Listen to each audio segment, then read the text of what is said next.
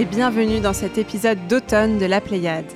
À l'heure où les citrouilles pullulent dans Animal Crossing et où les party games de l'été nous semblent déjà bien loin, notre équipe de choc se réunit à nouveau pour préparer une émission de saison qui complétera à merveille le combo plaid-boisson chaude pour une soirée cocooning.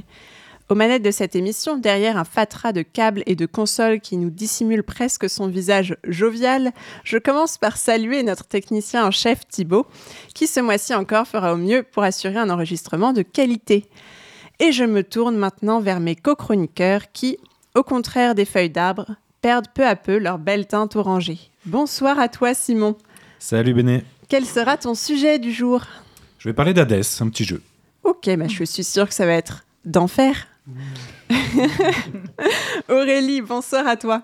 Bonsoir. De quoi tu vas nous parler aujourd'hui? De l'horreur humaine. Eh ben, écoute, je crois qu'on a hâte d'entendre ce vrai billet d'humeur, ou plutôt d'horreur.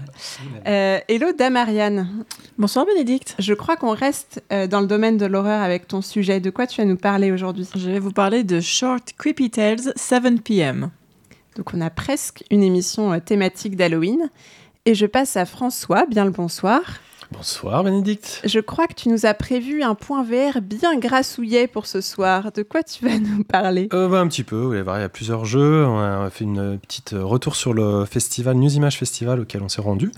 Et puis, euh, puis d'autres choses euh, qui vont saupoudrer l'émission comme ça de part et d'autre. Sans compter que notre cher Simon se joindra aussi à toi pour contribuer à faire peut-être de cette séquence le point VR de l'année. Et pour parler d'horreur, encore une fois. Euh, et je termine ce petit tour de table avec Vlad, qui sera mon co-présentateur du jour et qui est venu, c'est là une jolie surprise de la rentrée, avec un invité. Et bonjour Bénédicte, et c'est tout sauf une horreur. Ce mois-ci, nous avons le plaisir de recevoir Valentin Godard. Bonjour Valentin. Bonjour. Euh, tu es artiste et tu es membre d'un collectif qui s'appelle, ça s'écrit en tout cas W-M-A-N et ça se prononce. c'est bien ça, non? Ta propre prononciation peut-être? Non, non, Veman, c'est tout à fait ça. Euh, un, collectif qui a décidé de faire du jeu, et particulièrement du jeu vidéo, son attitude, euh, euh, guillemets avec les doigts. on y reviendra un peu plus tard dans l'émission. et pour te présenter, Valentin, on a quelques questions rituelles. La première, c'est sur quelle plateforme joues-tu? Je joue beaucoup sur les consoles portables, voilà, de la Game Boy à la Switch. Tu joues encore à la Game Boy Un peu encore. À quoi Pokémon, beaucoup. Lequel Pokémon Gaia un ROM hack, euh, c'est sur téléphone maintenant. Ah, d'accord, ok. Euh, et quel jeu t'a le plus marqué cette année euh, Cette année, c'est Hylix de Mazen Lindros. C'est un RPG très beau. C'était très beau. Est-ce que, tu peux développer, est-ce que tu peux développer très beau? Ouais, c'est un RPG où on a l'impression qu'elle a fait ça avec de la terre qu'elle a modelée. C'est hyper poétique et on y découvre la mort et l'exploration d'un pays surréaliste. D'accord, et ça s'appelle Helix. Helix, ouais. Ça s'écrit H-Y-L-I-C-S. Très bien. Et quel jeu attends-tu le plus? Euh, bah, il est déjà un peu sorti, mais j'aimerais bien que Baldur's Gate 3 se mette un peu à jour. Mon ordinateur rame un peu et pour jouer avec ma famille, c'est plus simple quand il fonctionnera mieux. D'accord. Tu joues avec ta famille donc? Euh, Ouais. Oh, moi je trouve ça super. Eh bien, très bien, et on reviendra sur, euh, sur euh, et, ton travail un peu plus tard dans l'émission. On te retrouvera de toute façon euh, dans nos actualités, dans nos snacks et dans nos quartiers libres. Juste une petite question sur ALX, c'est bien sorti cette année Ou c'était un, Non, c'est un, peu ancien, mais il y a le 2 qui est sorti cette année et c'est comme ça que je l'ai trouvé. Ah d'accord, la DA, je connaissais pas du tout, c'est absolument hallucinant. c'est vraiment passage. Vlad, en plus de notre séquence invitée, tu auras aussi un jeu, je crois, à nous présenter. Absolument, Pendragon du, du studio Qui est le studio qui nous avait donné Evans Vault, dont on avait parlé euh, l'émission 31, je crois, si je ne m'abuse, en décembre dernier. Je crois que c'était ça, et qu'il avait fait aussi 80 Days et Sorcery euh, par le passé. Oui, c'était d'ailleurs toi aussi qui nous en avais parlé. Absolument. Euh, donc c'est bien ta période Moyen-Âge, je crois, en ce moment. C'est une longue nuit comme on dit. Euh, je rappelle aussi que tu es encore une fois aux manettes du Pulp, dédié à notre petite communauté, et c'est d'ailleurs l'heure de lancer ce premier segment de notre émission, c'est Previously on la Pléiade. C'est Vladimir, c'est meilleur que le supplément cannelle dans le chocolat chaud, et c'est maintenant.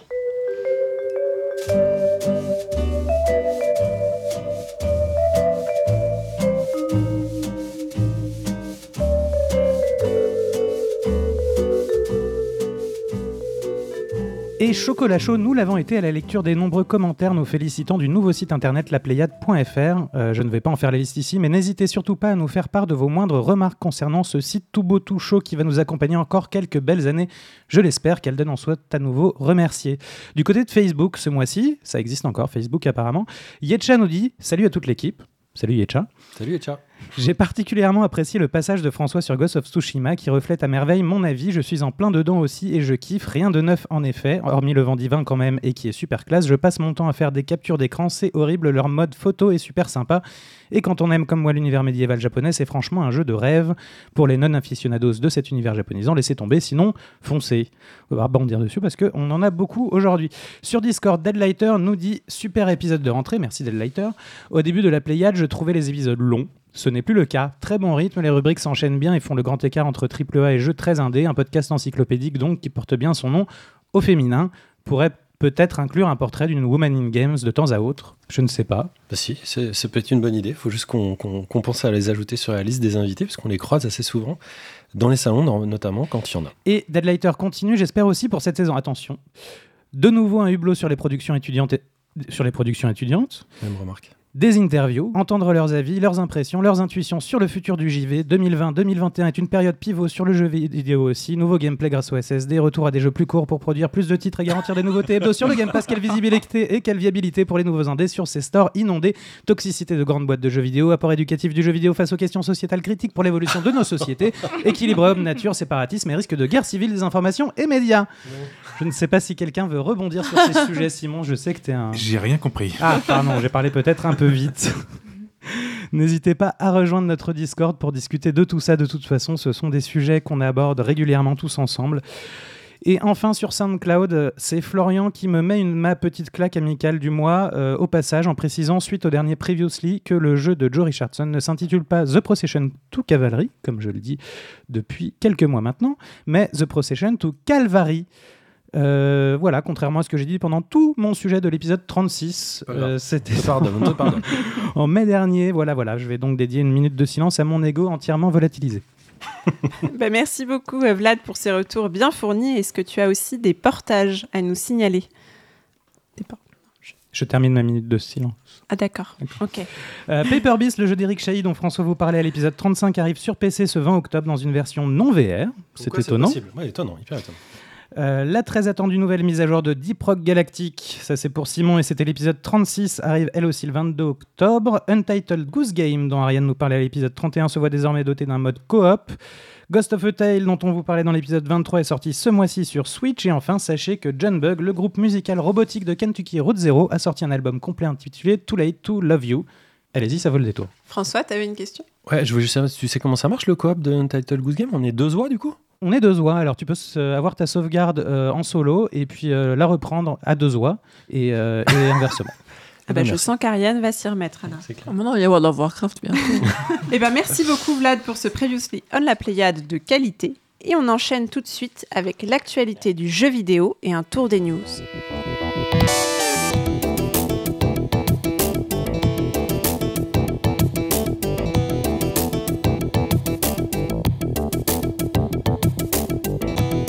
Euh, et donc François, euh, aujourd'hui, tu voulais nous donner des nouvelles de Michel Ancel. Eh ben oui, tout à fait, parce que Michel Ancel, on a beaucoup entendu parler, euh, et notamment, j'attaque ces, news par cette petite musique qu'on entend derrière moi, qui s'appelle le bien nommé Home Sweet Home, sur la bande originale de Beyond Good and Evil, qui était composée donc par Christophe euh, Héral, et qui doit, comme tous les lapins crétins et les petits lums de Rayman, se sentir un petit peu abandonné, puisque évidemment euh, Michel Ancel euh, a annoncé euh, son départ en retraite, je sais pas si c'est anticipé, mais en tout cas pour euh, faire autre chose. Et moi, je voulais revenir très rapidement sur, euh, sur sa ludographie, parce que Michel Ancel, c'est quand même pas n'importe qui. Euh, il était démo maker, ensuite il était graphiste indépendant chez Ubisoft, qui s'écrivait encore en deux mots à l'époque. Il a bossé sur son premier jeu qui s'appelait Intruder, qui était un shmup, puis il a fait euh, des jeux de réflexion. Il a sorti Rayman en 95, qui, était, a quand même euh, été décliné sur plus d'une trentaine de titres. En 2003, il y a eu Beyond Good and Evil, euh, qui à l'époque, il y avait Echo, Super Mario Sunshine, Final Fantasy VII ou Oddworld avant lui, prend aussi le pari de s'engager pour un meilleur respect de l'environnement. C'était quand même relativement nouveau pour l'époque. En 2005, il a enchaîné sur King Kong, sur une demande express de, Spielberg qui avait beaucoup apprécié Beyond Good and Evil justement. En 2006, il a été fait chevalier de l'ordre des arts et des lettres, en plus d'avoir fait Rayman, Rayman pardon, contre les lapins crétins, qui lui a généré plus d'une dizaine d'autres jeux de séries télé, de livres, etc. Euh, les lapins crétins qu'on a retrouvés plus tard, pas n'importe où, mais carrément dans Super Smash Bros Ultimate, et qui sont devenus euh, les héros de campagnes différentes, comme par exemple d'une de sensibilisation aux droits fondamentaux de l'enfant pour l'UNICEF. En 2011, moi, ça a été euh, mon grand big love avec Rayman Origin. C'est quand même pris 87 sur Metacritic, avec la mise en public de l'UbiArt Framework, ce super moteur qui a donné lieu à la Rayman Jungle Run, à Fiesta Run, à Child of Light, etc. etc. Euh, il y a eu aussi euh, en 2013 sa suite, Rayman Legend, 91 sur Metacritic. Puis en 2015, euh, il est devenu très copain avec Miyamoto. Il avait permis d'ailleurs à Rayman de franchir le cap de la 3D trois ans seulement après Mario. Et puis bon voilà, ils sont devenus copains et ça a donné en 2017 Mario et les lapins crétins Kingdom Battle, un super jeu de tactique au tour par tour dans lequel les lapins crétins doivent faire équipe avec les personnages de la série Super Mario. On aussi certains jeux qui n'auraient jamais pu euh, voir le jour sans lui. Moi j'en ai retenu trois, à savoir Soldat Inconnu, Mémoire de la Grande Guerre qui avait été réalisé par Johan Fanis dont je vous avais parlé dans la Pléiade, Wild qui a été dévoilé en 2015 et dont on n'a toujours pas de nouvelles.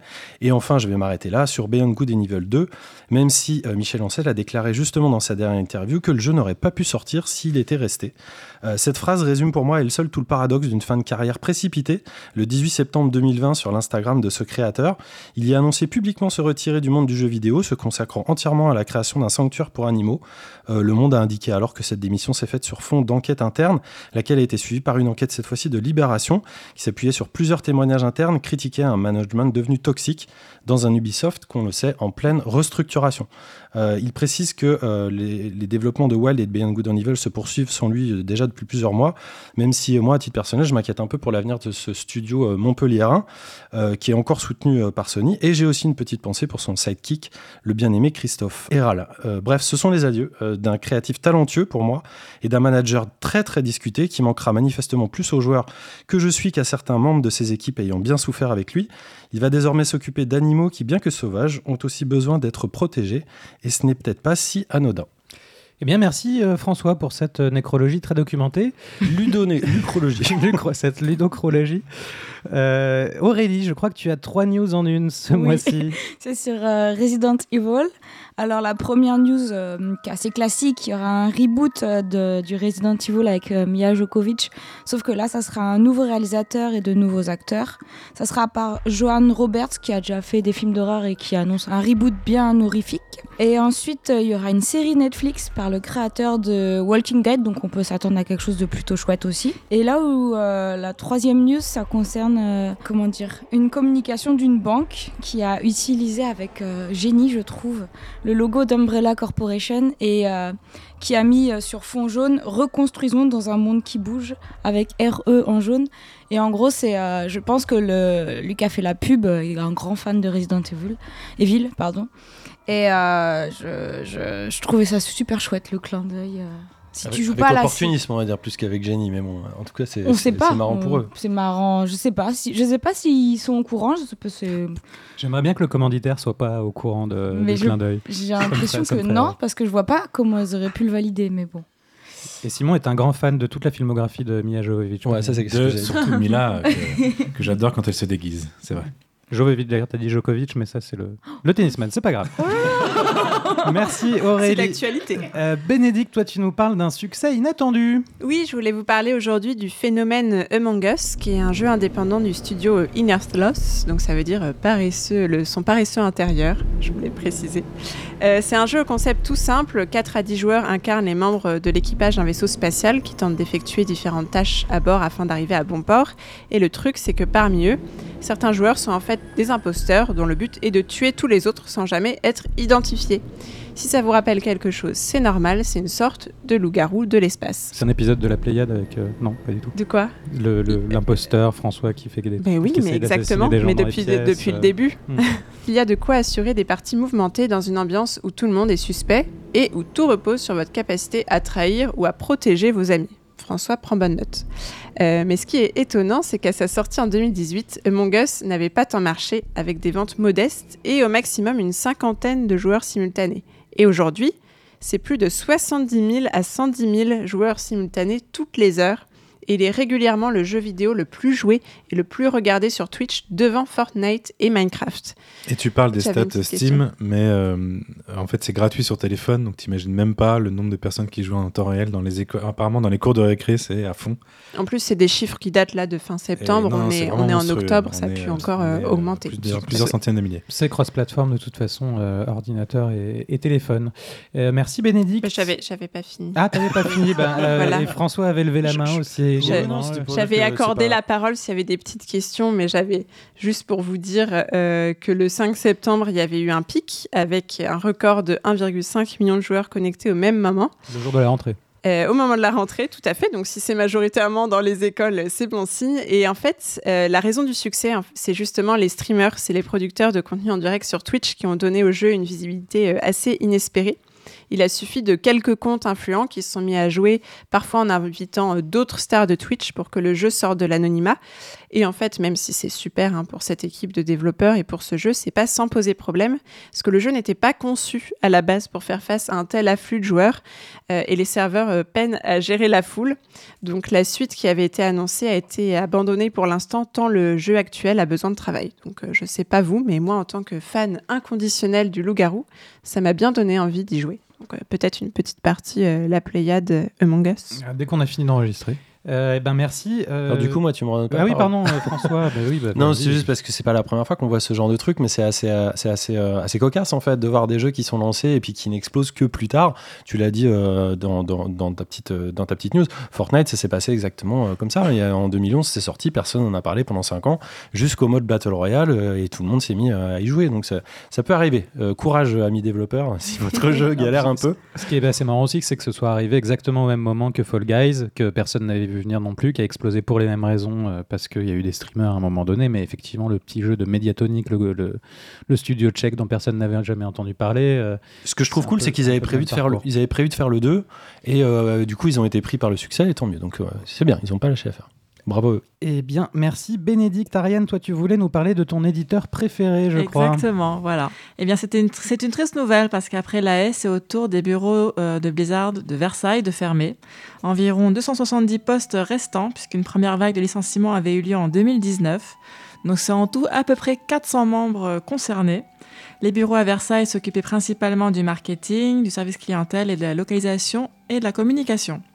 Et en fait, euh, Blizzard voulait re- relocaliser la moitié de son bureau à Londres, mais à cause du Covid et du Brexit, finalement, ils ont opté pour la fermeture.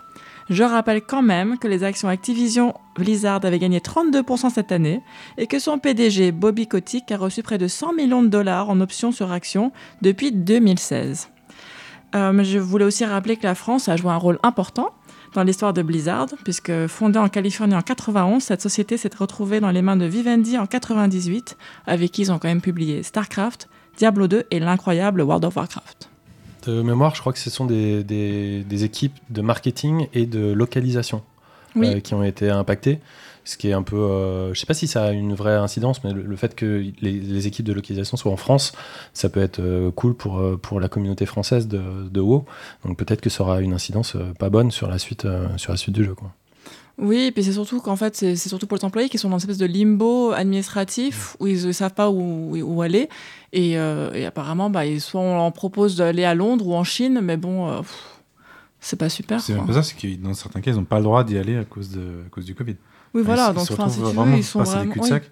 Et t'as pas précisé qu'ils avaient aussi des bénéfices, des bénéfices nets euh, extrêmement importants euh, Oui. les deux dernières années.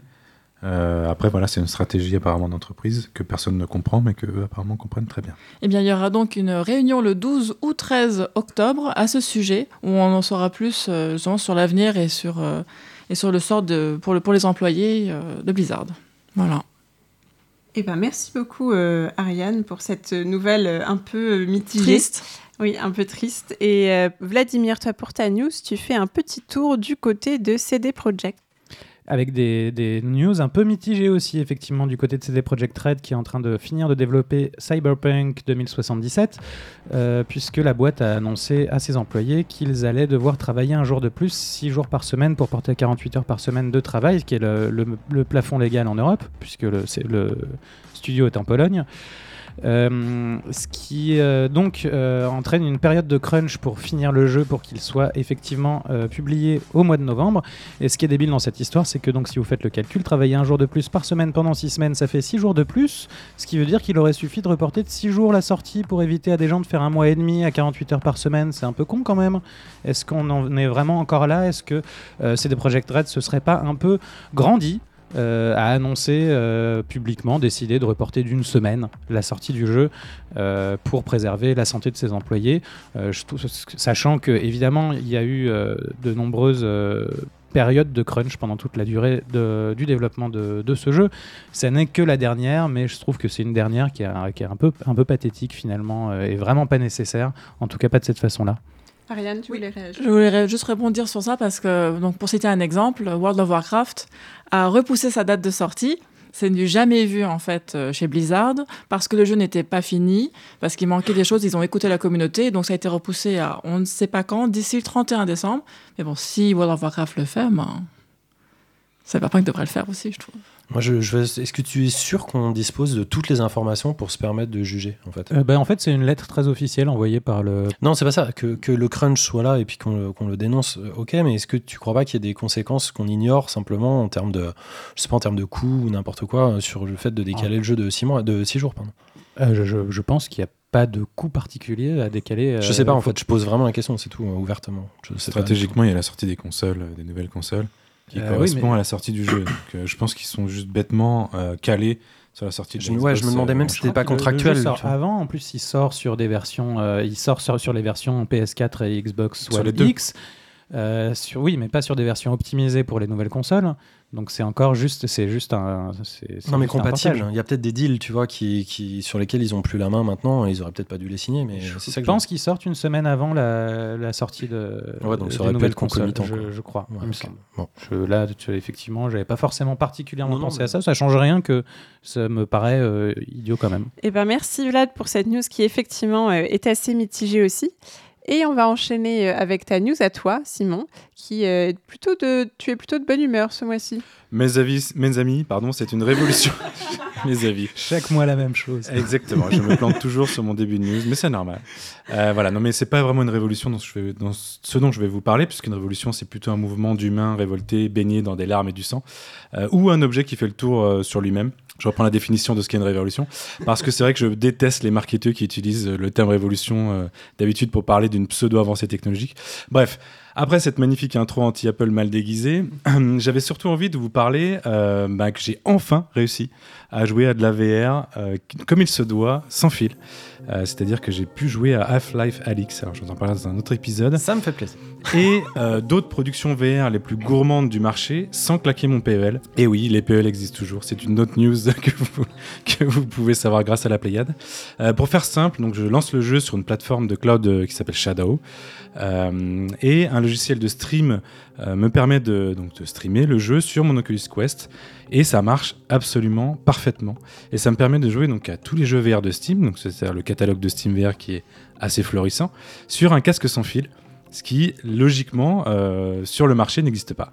Côté technique, attention, il vous faut quand même au moins 100 mégabits de débit et un Wi-Fi 5 GHz. Voilà, les, les connaisseurs comprendront. Et pour la facture, il vous en coûtera, coûtera donc 13 euros par mois pour Shadow et 20 euros pour et en one shot pour un petit logiciel qui s'appelle Streaming VR Euh, et évidemment le prix du casque euh, qui en l'occurrence coûte une, à peu près 500 euros pour l'Oculus Quest mais pour jouer à Half-Life Alix ou Star Wars Squadron sans fil pour moi c'est peu cher payé Eh bien, merci Simon. Effectivement, tu, tu étais ré- révolutionnaire aujourd'hui.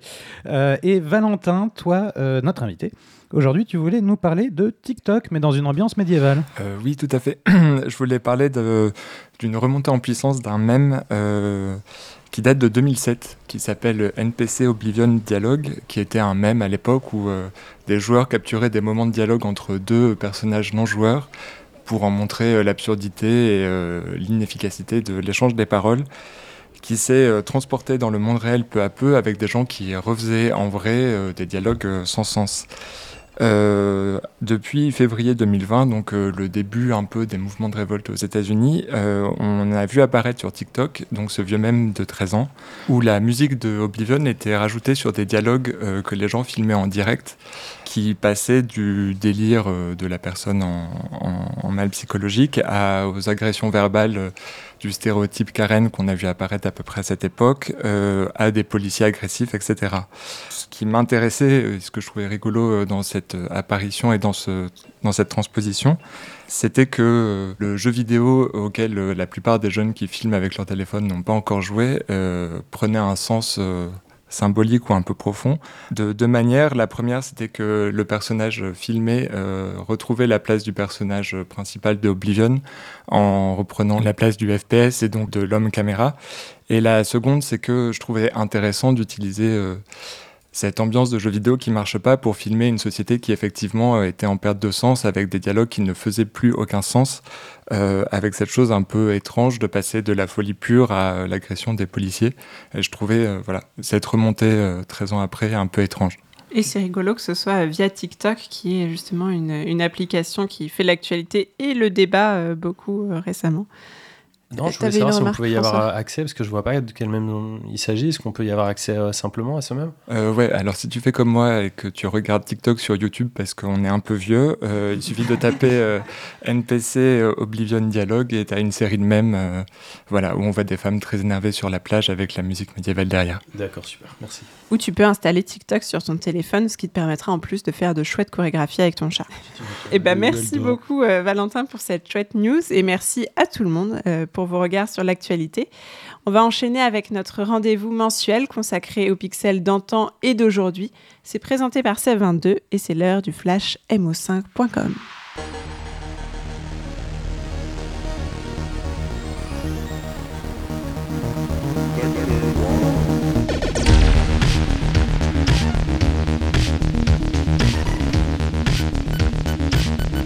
Bienvenue sur le flash mo5.com, votre rendez-vous mensuel sur l'actualité du rétro gaming et de la culture numérique.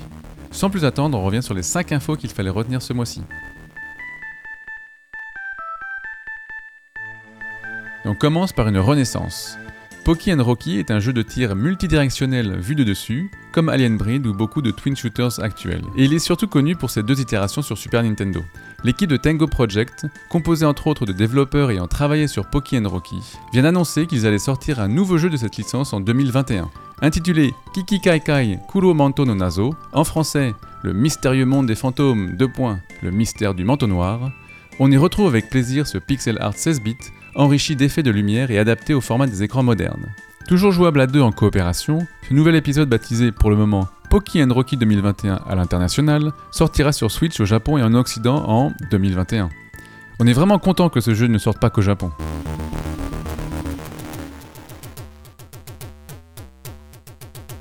On continue avec un jeu Amstrad réservé aux adultes, d'une certaine manière. Matra, un éditeur qui fait souvent preuve de créativité en matière de goodies, fait fort puisqu'il annonce fournir une flasque de 5 centilitres de rhum andalou dans chaque coffret de Buccaneers. C'est toutefois assez pertinent pour accompagner ce jeu de Big Bang Games, un titre mettant en scène des pirates, même s'il demeure plus proche du beat 'em up que de Sid Meier's Pirates ou même de Monkey Island. On peut du reste le vérifier soi-même, et pas seulement via les vidéos disponibles, mais aussi avec une démo en téléchargement sur le site de Matra. Une fois convaincu, vous pourrez étancher votre soif de homebrew sur Amstrad CPC et d'aventure maritime s'entend au tarif de 32 euros hors frais de port. Si l'envie d'incarner un pirate sur Amstrad vous titille, allez vite essayer ce jeu.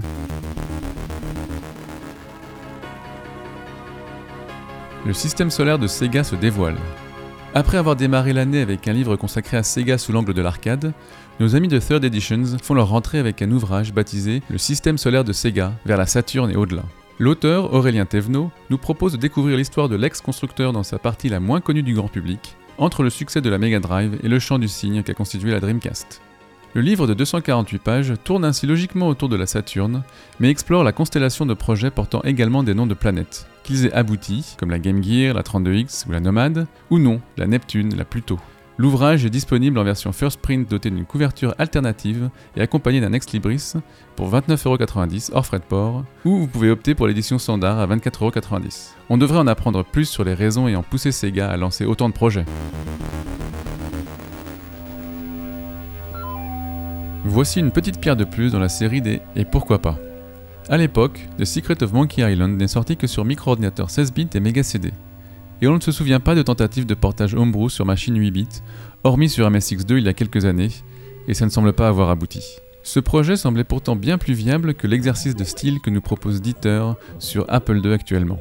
L'ordinateur pouvait afficher une définition de 192 lignes, mais avec peu de couleurs, voire en monochrome. Et c'est carrément le mode 16 couleurs que le développeur a choisi d'employer ici, mode qui ne s'affiche qu'en 40 par 48 pixels. Et ça pique forcément un peu les yeux. Dans les images, ou plutôt la mosaïque, relayée via Twitter, on reconnaît de justesse le classique de LucasArts. En revanche, l'interface est heureusement en haute résolution, mais surtout, l'adaptation s'en tire mieux sur le plan musical, comme vous pouvez l'entendre.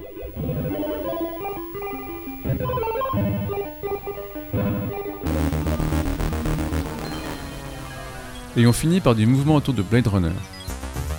Alors que nous n'avions pas entendu parler du jeu de Westwood Studios pendant plus de 10 ans pour des questions de droit, le point and click est ressorti sur GOG.com en fin d'année dernière, nous en parlions dans le flash numéro 13. Night Dive Studio avait annoncé en mars dernier plancher sur une nouvelle version du jeu, destinée à Steam et aux consoles. Ils ont d'ailleurs sorti une première vidéo ce mois-ci. Elle montre les cinématiques restaurées de ce Blade Runner Enhanced Edition. Vous pouvez aller voir les résultats de ce qui pourrait cependant n'être qu'un upscale assisté par une IA. Comme toujours en ce moment, nous préférons ne pas annoncer d'événements à cause des circonstances actuelles, donc faites attention à vous et à vos proches. Voilà, c'est tout pour aujourd'hui. Retrouvez ces infos sur le Mac de mo5.com. Merci à la Pléiade. Rendez-vous le mois prochain et prenez soin de vos machines.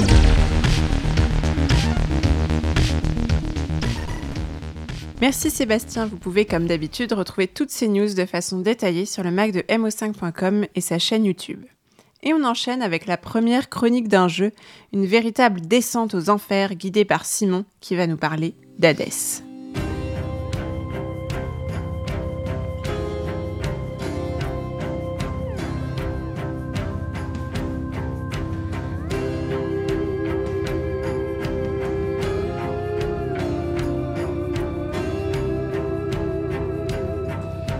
Hazard est sorti, je vous parlais le mois dernier de Spiritfarer, jeu poétique où la mort était au centre d'une aventure contemplative, où le joueur avait pour mission plus ou moins d'accompagner les vivants vers l'au-delà. Ce mois-ci, on inverse tout. Vous êtes le gardien des enfers, ou plutôt son fils, Zagreus, et votre mission va être d'échapper au royaume des morts pour en savoir plus sur vous et vos proches. Comme dans Spiritfarer, on retrouve Charon et sa barque voguant sur le Styx, mais dans Hades, jeu développé par les Californiens de Super Giant Games, le fleuve n'est pas composé d'eau claire, mais du sang des humains que vous allez croiser sous forme d'esprit et qui attendent d'être admis en enfer. L'ambiance du jeu, dit comme ça, pourrait être euh, sombre, mais en fait c'est sans compter la direction artistique de toute beauté, entièrement réalisée à la main, euh, dessinée, peinte, je sais même pas comment ils font ça, euh, où tout est chaleureux et animé magnifiquement, que ce soit les personnages ou les environnements. Le jeu commence à votre première tentative de rejoindre la surface, chose qui est théoriquement impossible si on en croit la légende du jeu, mais vous êtes bien décidé à en savoir plus sur Hadès, votre père qui semble vous haïr au plus haut point, et surtout Perséphone, votre mère, mystérieusement absente des enfers. Le jeu est un roguelike d'action en vue isométrique. Vous allez suivre le traditionnel porte-monstre-trésor. Pour tous les, amoureux du, de jeux de rôle connaissent bien un Béné.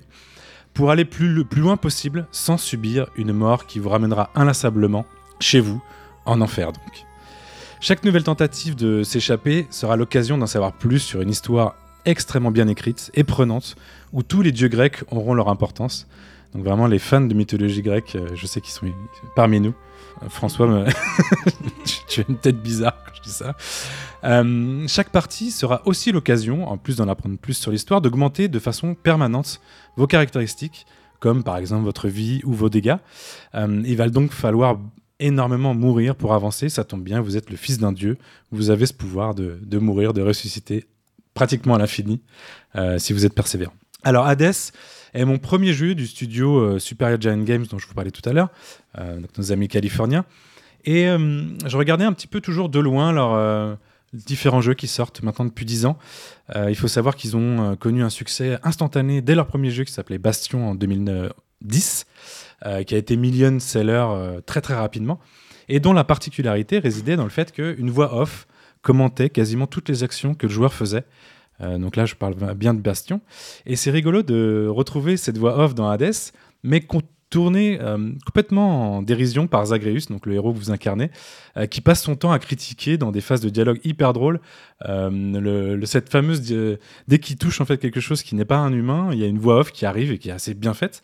Mais Zagreus il dit bah tu me saoules avec ta voix off. C'est rigolo de voir qu'il y a vraiment cette évolution du studio et une sorte moi que j'ai compris comme une autocritique en fait du premier jeu qu'ils ont sorti. donc dix ans avant.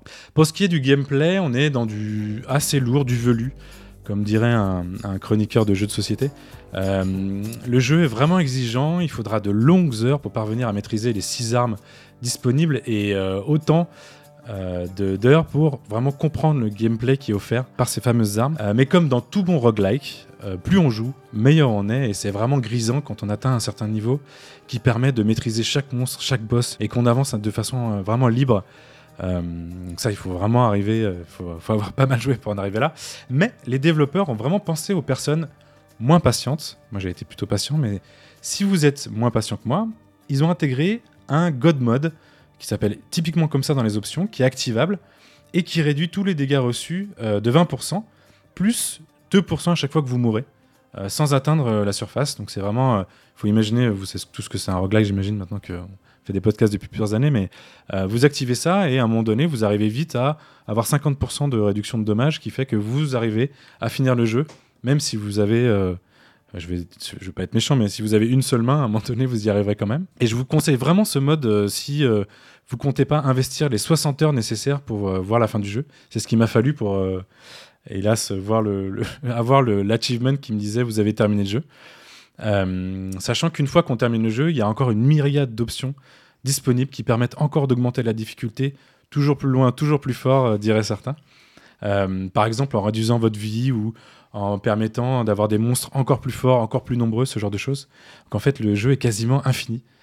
voilà.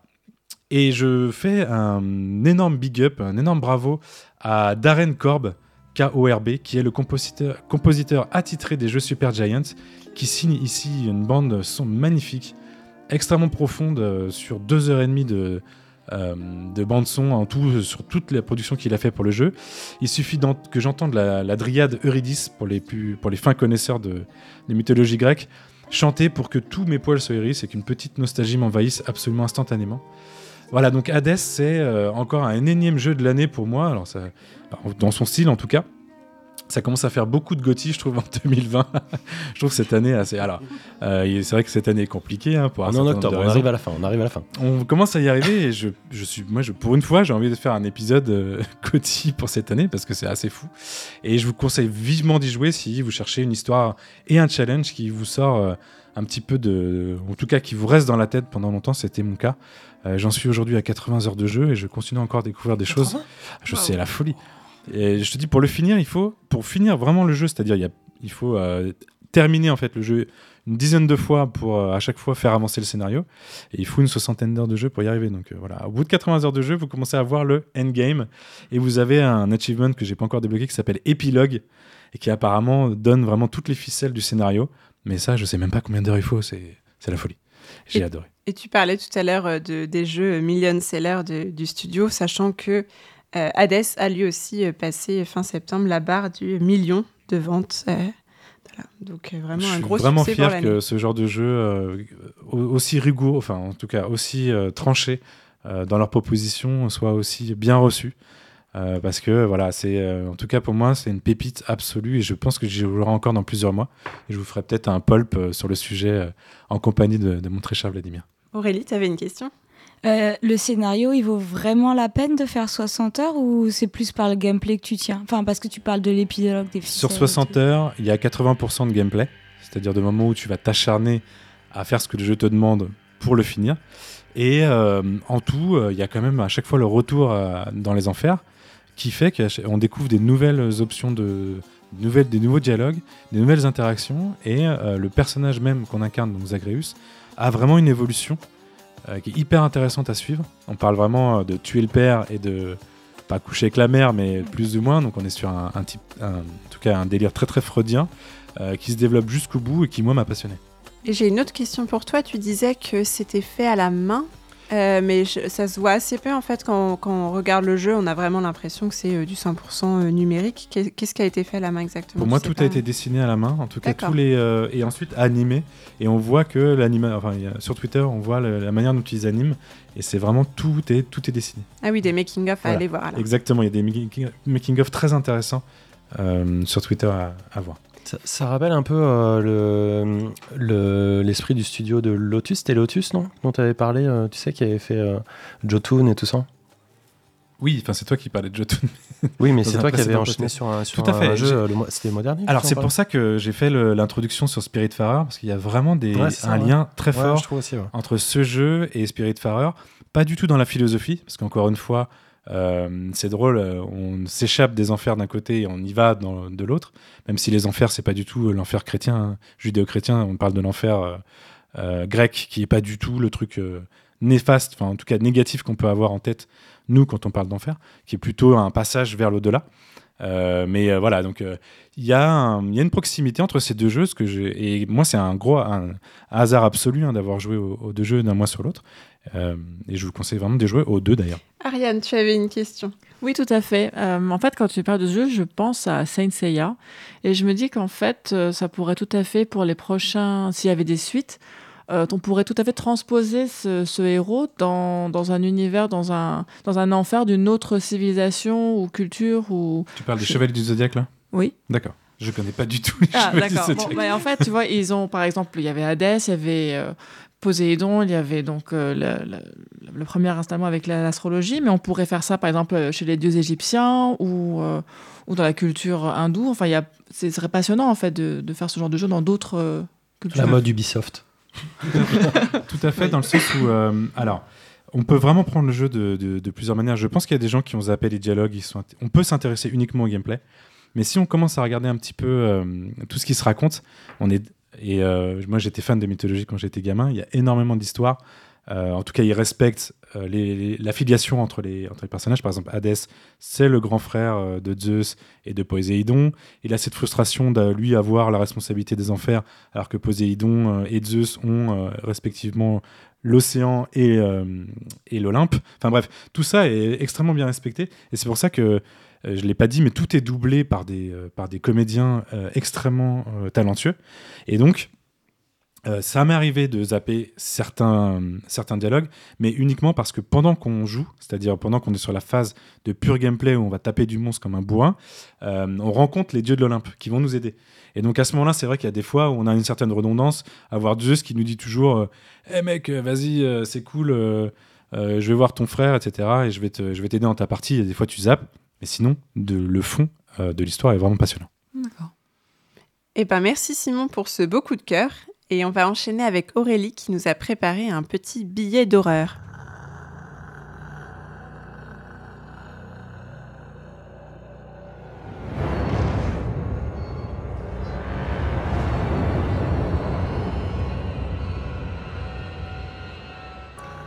Alors, c'est super parce qu'il y a Deadlighter qui disait euh, qu'il voulait un peu plus euh, d'interviews et de sujets euh, sociétaux.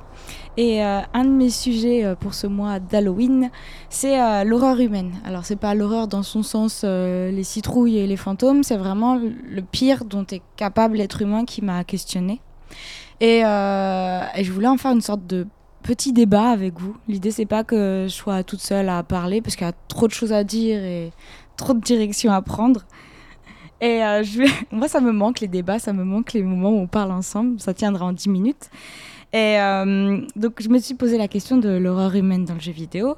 Il y a d'abord plein de termes qui sont venus. Il y a génocide, torture, racisme, homicide, infanticide, esclavage, maltraitance, viol, abus sexuels, suicide, tuerie de masse, etc. Il y a plein, plein, plein, plein de termes que j'arrivais pas trop à, trier, on va dire. Et ensuite, je me suis arrêtée sur euh, le suffixe cide, qui veut dire euh, qui tue. Donc, je me suis dit que j'allais comme ça catégoriser avec les jeux, euh, les, un jeu sur le génocide, sur l'ethnocide, sur l'infanticide, etc. Et en me posant la question, est-ce qu'il y a des termes qui sont tabous Est-ce que le jeu vidéo peut parler de tout? Et est-ce qu'il y a des thèmes qui peuvent être tabous euh, sur la violence et l'horreur humaine, justement? Parce qu'on parle souvent de violence dans le jeu vidéo. que ça banalise la violence. Et moi, je suis plutôt d'avis de me dire qu'au contraire, ça sensibilise à la violence. Mais est-ce qu'on peut vraiment parler de tout? Je vais donner un, mot. D'ailleurs, j'invite nos auditeurs à intervenir, on va dire, sur le Discord pour dire s'ils ont pensé à tel ou tel jeu en fonction de tel mot. Donc, mon premier, c'était le génocide. Donc, si je dis génocide, est-ce qu'il y a quelqu'un qui va penser à un jeu en particulier? Civilisation ah oui. 6 Civilisation 6 Pikmin On a Master Chief qui, qui, nous souffle des choses. n'entend pas. mais euh, Civilisation, Bénédicte, tu as tout à fait raison. Moi, c'est vrai qu'il y a, par exemple, dans Civilisation, un truc, dans, notamment dans le 6, euh, qui m'a énormément perturbé, c'est que quand tu commences à te développer, au bout d'un moment, euh, tu sais, il y a toujours les barbares. A toujours les, tribus barbares, les trucs comme ça. Donc tu les repousses, ils t'emmerdent, ça fait partie du jeu, c'est le truc qui t'emmerde. Et en fait, au bout d'un certain temps, euh, où toutes les civilisations se sont assez développées, et eh ben il n'y a plus qu'un seul endroit euh, dans le monde entier où il y a plein de barbares et plein de tribus barbares, et c'est en Australie. Et c'est très très très gênant parce que c'est il y a toujours un moment de la partie où il y a cette terre vierge euh, au milieu du Pacifique, entre le Pacifique et l'océan Indien, qui est pleine de barbares. Et t'es tenté d'y aller parce qu'il y a quand même pas mal de minerais. Et en même temps, tu te dis, mais en fait, bah, ils viennent exactement de reproduire la, situation des aborigènes et du massacre des aborigènes. Et en fait, toi, si tu vas euh, en Australie à ce moment-là, euh, et ben, tu reproduis exactement le génocide des aborigènes euh, tel qu'il a été pratiqué par, par les Anglais au 18e et au 19e siècle. Ma question, c'était de me demander, est-ce qu'il doit y avoir une remise en cause, une censure Au contraire, est-ce que ça doit questionner le joueur ou le jeu il reste à sa place, ça reste un jeu et bah, peut-être qu'il devrait se poser la question le jeu déjà, enfin le jeu, les gens qui font le jeu peut-être qu'ils devraient, tu vois, euh, le fait qu'on en arrive là, il y a quand même quelque chose qui est assez en fait signifiant et qui a, déjà pas mal de choses à dire. Donc euh, comment ça se fait que eux se soient pas posé euh, la question jusqu'ici, ça me paraît assez bizarre. Même après, bon voilà, c'est le principe de civilisation, c'est un 4x. C'est le principe du jeu, c'est de, de, rouler sur, d'autres civilisations. Mais euh, ce point-là particulièrement, plus que d'autres, euh, m'a paru, euh, assez problématique. Si je peux juste rajouter un petit mot sur le terme génocide, il y a un jeu qui s'appelle Pass to Freedom Mary qui avait été créé en 48 heures par un développeur sur le génocide arménien. C'était sorti, je crois, en 2019 à peu près, et c'était une façon de, d'en parler, moi, qui m'avait beaucoup plu à l'époque. Et là, son objectif, c'était de dénoncer alors De faire réfléchir sur... C'était de rapporter. D'accord. Le rapporteur. Informé. Ouais. Ok. Ensuite, j'avais mis comme autre thème euh, suicide. Alors là, je m'étais plus penchée sur, euh, pas le suicide euh, de la personne malheureuse, mais sur les sectes et les suicides de masse. Parce que ça, ça m'avait. Moi, c'est dans Outlast que ça m'a vraiment marqué, et indirectement Silent Hill. C'est cette capacité à à, je sais pas, à moudre le cerveau et à faire que les gens se tuent. Euh. Et je sais pas, vous, à quel jeu vous pensez. Est-ce que le jeu vidéo devrait parler du suicide autrement? C'est pas joyeux, hein, mon thème. non, bah, tu nous prends surtout au débeauté parce que ça aurait mérité peut-être qu'on réfléchisse un, peu plus euh, en avance. Mais euh, moi, à titre personnel, je crois pas de mémoire avoir joué à un seul jeu de suicide déclaré comme ça de masse. Euh, après, des suicides euh, dans, dans, les jeux eux-mêmes. Euh. Moi, je pense à Resident Evil 4 qui mettait en scène une comme ça une société un peu parallèle.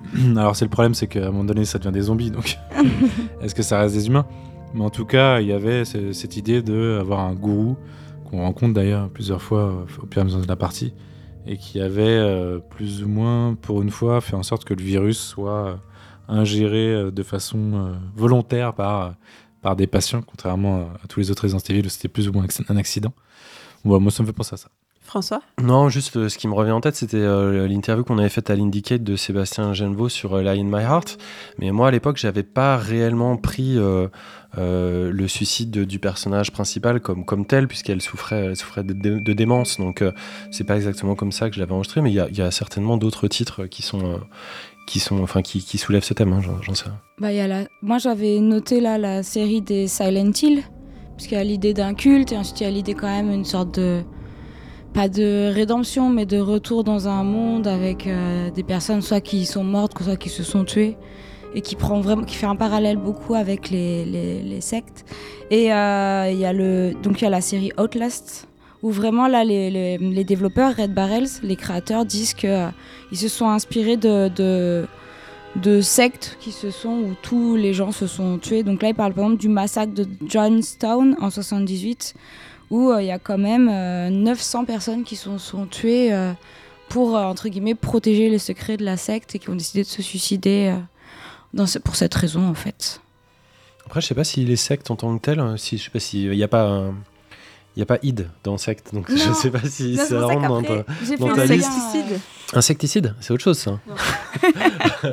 euh, je sais pas s'il y a beaucoup de jeux. il, y avait, euh, il y avait Far Cry, je crois. Il y avait une, une, entité qui était sur Far Cry 5, je crois, où il y avait, il y avait une secte.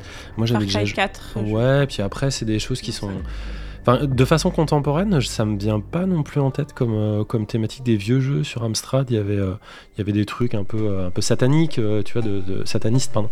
De, de, temps en temps, on, voit des jeux parler comme ça, mais c'est vrai que sur une secte un peu plus, un peu plus moderne, il y en a pas tant que ça qui Est-ce que les Lemmings feraient pas justement le lien avec tout ça Parce qu'en fait, on les, a, ils ont une secte, ensuite on les. C'est entre le génocide et le suicide et la secte. ça. on les a mis en Vlad, ouais, Dans Rainbow Six euh, Siege, il y, a, une map où euh, tu rejoues. Euh, ils, ont refait exactement une ferme dans laquelle il y avait une, secte qui s'était retranchée et où tu refais l'assaut. Enfin, tu es censé refaire l'assaut, puisque c'est une sorte de Counter-Strike, donc terroriste contre contre policiers.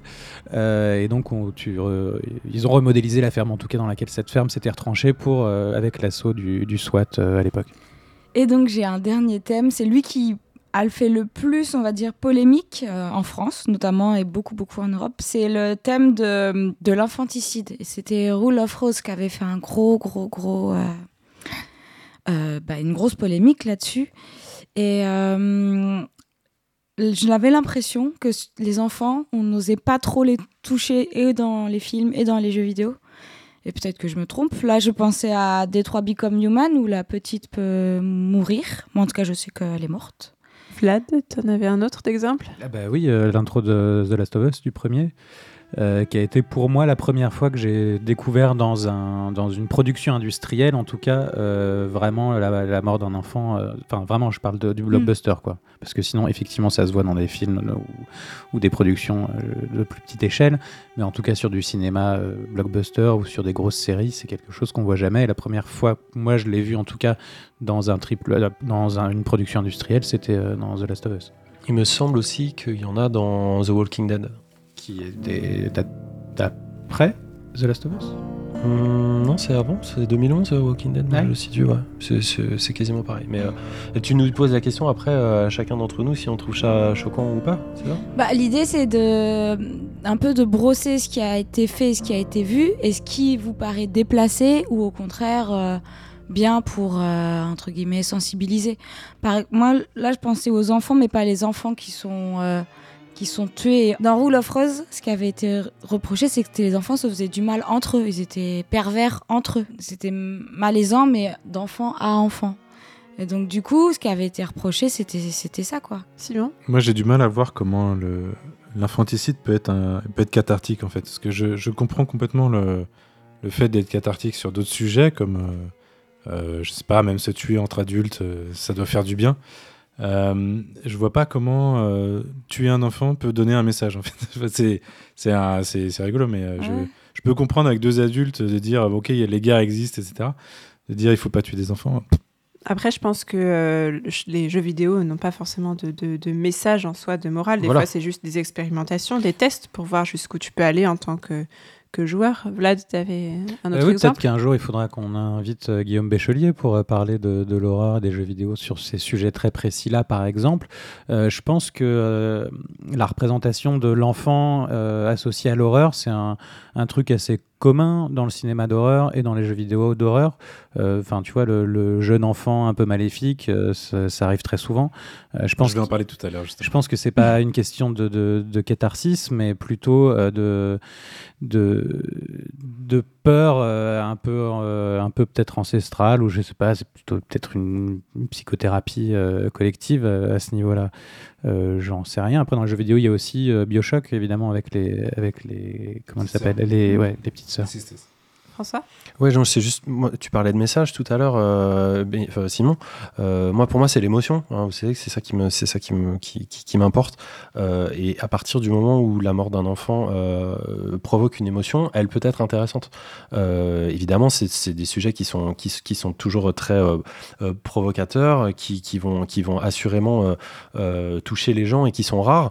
Donc, il faut faire un petit peu attention. On, moi, je pense qu'on peut parler de tout et de n'importe quoi. Ce qui compte, c'est plutôt l'idée qu'il y a derrière et, et le résultat qui donne. J'aurais plutôt envie de poser cette question en ordre général à, Valentin, peut-être pour, pour conclure, si tu es, si es d'accord, Aurélie, si toi tu penses euh, que ça soit au, travers du jeu ou euh, au travers euh, un petit peu plus de, tes œuvres, s'il y a des, sujets qui sont plus délicats que d'autres à aborder alors c'est une conversation qu'on a beaucoup dans le champ de l'art contemporain, euh, notamment avec les questions qui sont légitimes et heureusement qu'on se les pose tout ce qui est appropriation culturelle et d'où on parle, etc. Et je pense que du moment que la personne qui parle est identifiée et que sa place en tant que personne qui propose une histoire ou un récit est euh, faite et qu'elle sait d'où elle parle et où elle montre d'où elle parle, j'ai pas l'impression qu'il y ait d'interdit. Euh, voilà, enfin, je, pense que l'important c'est juste de bien savoir qui on est et d'où on parle. Quoi. Euh, Tu voulais terminer Ouais, je pense que euh, Valentin a raison déjà quand il disait que ce qui est important, c'est aussi de, que, la personne qui parle soit identifiée et qu'elle sache d'où elle parle. Et là, on voit quand même un certain nombre de, de choses qui se dessinent, des jeux qu'on a cités, qui sont euh, un certain nombre de jeux qui utilisent une ficelle assez connue euh, pour simplement pour provoquer une émotion sans se poser plus de questions. Il y a des, des, jeux qui réfléchissent pas et qui juste sont, enfin, font, font, polémique, font polémique pour rien. Oui, sans, sans, se poser de questions. Il y a des gens qui, il y a des jeux qui veulent euh, faire mal, il y a des, gens, des, jeux qui veulent être, euh, être méchants, et puis euh, il y a des jeux qui sont faits sincèrement. Et je pense qu'il y a l'ensemble de, de, tout ça qui, qui, qui vient s'associer. Après, c'est des questions qui sont tout à fait pertinentes et tout à fait intéressantes, effectivement. Eh ben, merci beaucoup à tous pour votre participation à ce sujet. Merci Aurélie de l'avoir soulevé. Et on va rester euh, dans le domaine de l'horreur plus traditionnelle cette fois-ci avec Ariane qui va nous parler de Short Creepy Tales 7 p.m.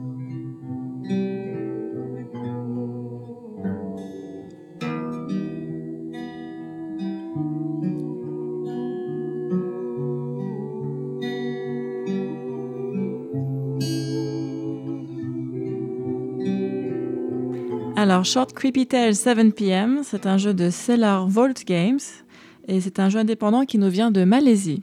Donc, c'est un jeu que j'aime beaucoup. Malaisie, euh... il a bien nommé, pardon. c'est un jeu que j'aime beaucoup donc parce que déjà, bah, c'est le visuel qui m'a attiré tout de suite et c'est pour ça que j'y ai joué. Et j'ai trouvé qu'il était pas facile à trouver parce que c'est un. Déjà, artistiquement, c'est pas un jeu commun, c'est du papier découpé, un peu sale, pas forcément toujours euh, très propre. Et c'est un jeu donc asiatique sur la culture asiatique avec des personnages asiatiques. Donc euh, je me disais aussi que c'était pas forcément le genre de jeu qu'on trouvait facilement en France. J'ai vraiment dû chercher longtemps sur itch.io euh, ce jeu. Et puis c'est un jeu sur les fantômes et sur euh, les fantômes asiatiques. Donc pour tous ceux qui ont qui ont détesté The Grudge ou The Ring, c'est pas du tout un jeu pour vous. Euh, c'est vraiment dans le même genre. Je vous laisse. Voilà. Eh ben, c'est un jeu qui trempe en fait dans les croyances asiatiques et les traditions bouddhistes et taoïstes. Donc il faut être. Euh... Enfin moi ça m'intéresse. Donc du coup j'ai vraiment euh, j'ai été accrochée par par l'histoire. Mais c'est vrai que euh, quand on ne croit pas du tout aux fantômes ou aux esprits, bon on le joue, on va y jouer, mais on va se dire oui bon. Et puis on va passer son chemin. Donc euh, c'est important de le savoir. Donc en fait dans ce jeu on incarne trois enfants à tour de rôle. Et ils se retrouvent dans la cour d'une petite cité en août. Il fait chaud. Ils sont en vacances, ils s'ennuient et donc ils ont, du, ils ont du temps pour se raconter des histoires qui font peur et faire des bêtises. Et en fait, il y a une nouvelle famille qui est emménagée dans, l'immeuble avec euh, un mystère et un enfant un peu spécial qu'on ne voit jamais mais dont on entend parler, qui apparaît, disparaît. Et puis, euh, c'est un peu creepy déjà. On pense que c'est un fantôme ou un enfant avec, à qui il s'est passé quelque chose de, terrible. Donc les trois enfants ont des caractères très différents et donc ce sera donc trois expériences différentes. Et euh, tout se passe autour d'un festival qui s'appelle le Festival des fantômes affamés. Ça c'est un vrai festival qui se tient en août chaque année en Asie. Donc c'est le jour où les morts de l'enfer chinois ont le droit à un moment sur Terre de remonter pour visiter les vivants. C'est une période où la communauté vit dans l'angoisse, toute action peut être dangereuse.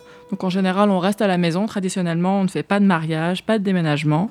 Les gens sont, très sérieux. Et euh, donc pour apaiser ces démons, on brûle euh, du papier joss. Donc c'est euh, des faux billets qu'on plie et qu'on brûle avec des, offrandes et, et de l'encens.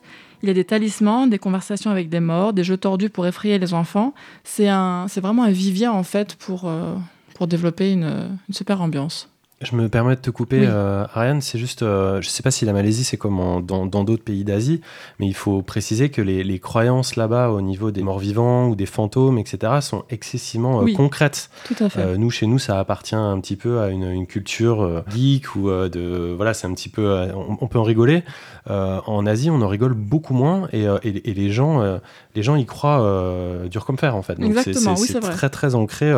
Plus que dans la culture d'un croyant, dans la société directement. Quoi. Oui, et c'est pour ça que d'ailleurs, quand on lit les, commentaires des, internautes qui ont joué à ce jeu, euh, il y a pas mal d'internautes qui viennent d'Asie qui trouvent ce jeu terrifiant, mais vraiment, ils ont eu peur, etc. Et d'autres, euh, certains que j'ai lus euh, de France, en disant Oui, bon, ça fait un peu peur, il y a du jumpscare, mais, mais bon, sans plus. C'est les Bretons, ça. Ouais, bon, euh, parce qu'ils ils s'identifient pas du tout en fait au festival ou euh, justement aux ancêtres euh, qui sont morts dans des atroces souffrances et qui viennent te hanter et te pourchasser et te- à qui il faut donner de l'argent en fait pour leur payer un voyage dans un au-delà plus, plus paisible. Et je dis ça, c'est parce que pour y être euh, déjà allé, quand vous avez quelqu'un qui vous raconte qu'il croit à un fantôme, ça, ça fait comme un film d'horreur en fait. Si vous regardez un film d'horreur à côté de quelqu'un qui est mort de rire, bah vous avez pas peur. Mais si vous regardez un, un film d'horreur avec quelqu'un qui est super stressé et qui a très peur, vous commencez à flipper. Et dans ce cas-là, bah, vous commencez à flipper aussi. Oui. Vlad On revient à Hadès et à Caron, puisqu'on mettait, des, on mettait une pièce dans- sur la langue des, des, des gens qu'on allait enterrer pour qu'ils puissent payer leur passage euh, en enfer, enfin par-dessus le, le Styx. Oui, c'est vrai, c'est vrai. Et donc, c'est une aventure qui est euh, finalement assez courte, mais qui a une grosse rejouabilité, parce que donc euh, il y a beaucoup, beaucoup d'histoires cachées, de jeux cachés.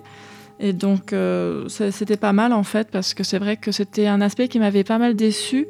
euh, au point de vue packaging, quand j'ai lancé le- l'expérience, bon, c'est vrai que le titre, hein, c'est Short Creepy Tales, mais c'était, je pensais pas que c'était si short que ça.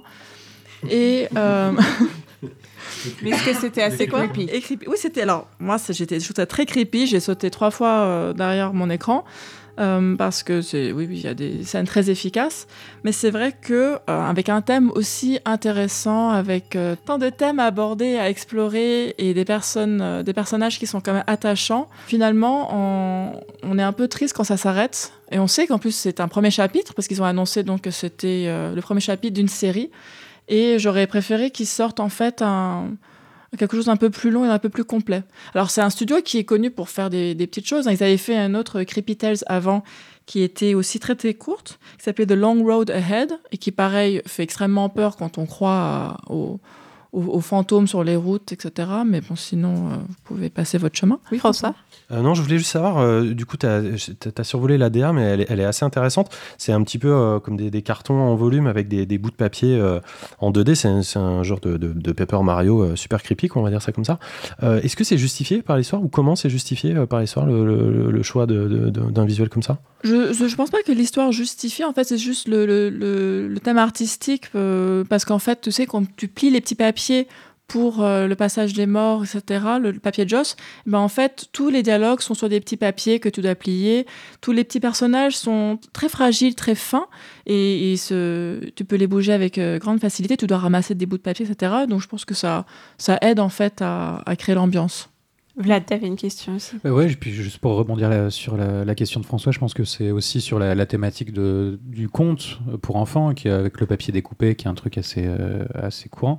Euh, non, ce que je voulais dire, c'est que quand tu regardes un peu les images comme ça, tu as l'impression plutôt que c'est une paisible après-midi, euh, pleine d'insouciance et de nostalgie, et pas du tout que tu vas, que tu vas sombrer dans l'horreur. Et du, du coup, comment ça, ça, ça se mixe ces, ces deux trucs-là dans, dans le jeu?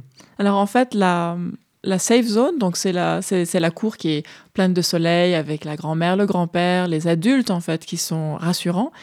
Et euh, dans, ce, jeu, en fait, il n'y a pas de porte indiquée, c'est des petits recoins. Donc ton personnage peut se faufiler comme un petit bout de papier dans la cour, euh, intérieure. Dans la cour intérieure, tout de suite, tu as un mec bizarre qui regarde les enfants euh, sur le balcon et qui dit eh, Viens par là, je vais t'apprendre deux, trois trucs. Tu te dis Bon, c'est un peu creepy. Tu as des portes qui sont entrouvertes que, que tu peux visiter. Donc tu rentres dans des appartements. Là, tout d'un coup, tu as un appartement, par exemple, avec des symboles partout à la Blair Witch Project. Euh, et là, tu sens qu'il y a vraiment un truc bizarre. Et là, tu as les apparitions. C'est là où, en fait, les fantômes vont, vont venir euh, te persécuter. Et, tu, et après, tu es perdu dans un cauchemar, en fait, qui vient se substituer à, la, courette. Et c'est que, en fait, des, allers, des allers-retours. Donc, finalement, après, tu as peur de te balader un petit peu dans les étages parce que tu te demandes si tu vas tomber sur un, un monsieur creepy ou sur un fantôme ou, ou un fruit de ton imagination. Et dans ces moments un peu là d'horreur, est-ce que du coup, ces fameux personnages de papier, cette fragilité, tu as du papier déchiré, du papier euh, recouvert de peinture, etc. Justement, est-ce que ce, ce, support devient aussi un support privilégié pour l'horreur, pour être malmené tout à fait. En fait, euh, tout reste toujours en papier. Donc, euh, même les, ce qui est censé faire peur est fait de papier. Donc, c'est pour ça que ça, ça, ça fonctionne vraiment je veux dire, pour les personnes qui sont qui, qui croient en, tout ça, parce que c'est vrai qu'un bout de papier qui gigote, ça ça fait pas très peur en soi. Mais par exemple, le Blair Witch Project est un exemple où euh, bah, des petits bouts de brindilles euh, suspendus à des branches qui, qui, qui, qui, font des petits symboles, en soi, ça fait pas très peur. Mais dans un contexte, dans une forêt où il y en a plein partout et on est seul, bah oui, là, quand on croit aux sorcières des forêts, on est complètement flippé. Simon, je crois que tu avais une dernière question.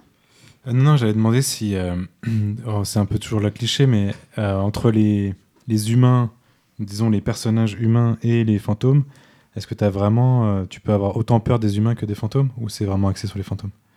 Un peu Alors. Ben, c'est plus axé sur les humains que sur les fantômes, justement. À un moment donné, tu es plus sur le jumpscare d'humains. C'est-à-dire que les fantômes deviennent un peu. Euh, quelque chose de, rassurant au bout d'un moment Non, c'est pas ça. C'est qu'en fait, comme dans la culture asiatique, ce ne sont pas des esprits qui vont te courir après avec une tronçonneuse et vouloir te découper. Mhm. Ce sont des esprits qui vont vouloir te jouer des tours, qui vont vouloir te faire peur, qui vont vouloir euh, juste te, créer des illusions. Mais c'est toujours un petit peu dans dans l'esprit moqueur, en fait, tu vois.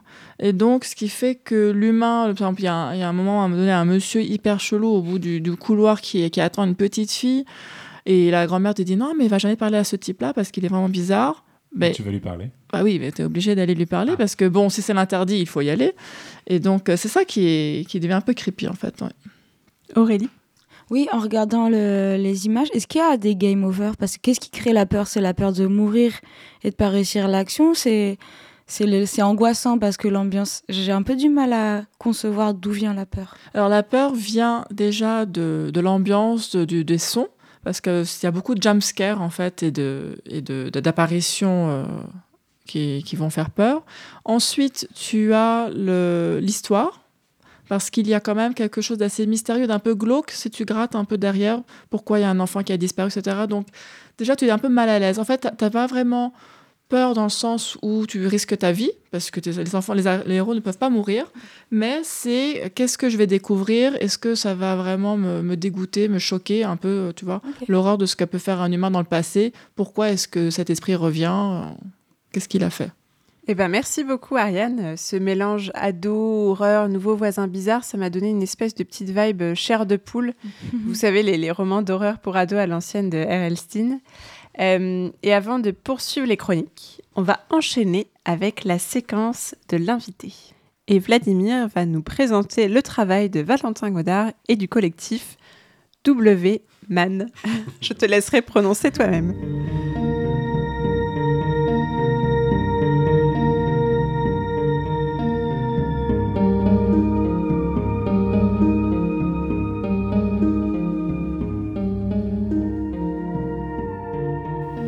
Et rebonjour Valentin, ça va toujours bien? Ça va. Ça va bien se passer, t'inquiète pas.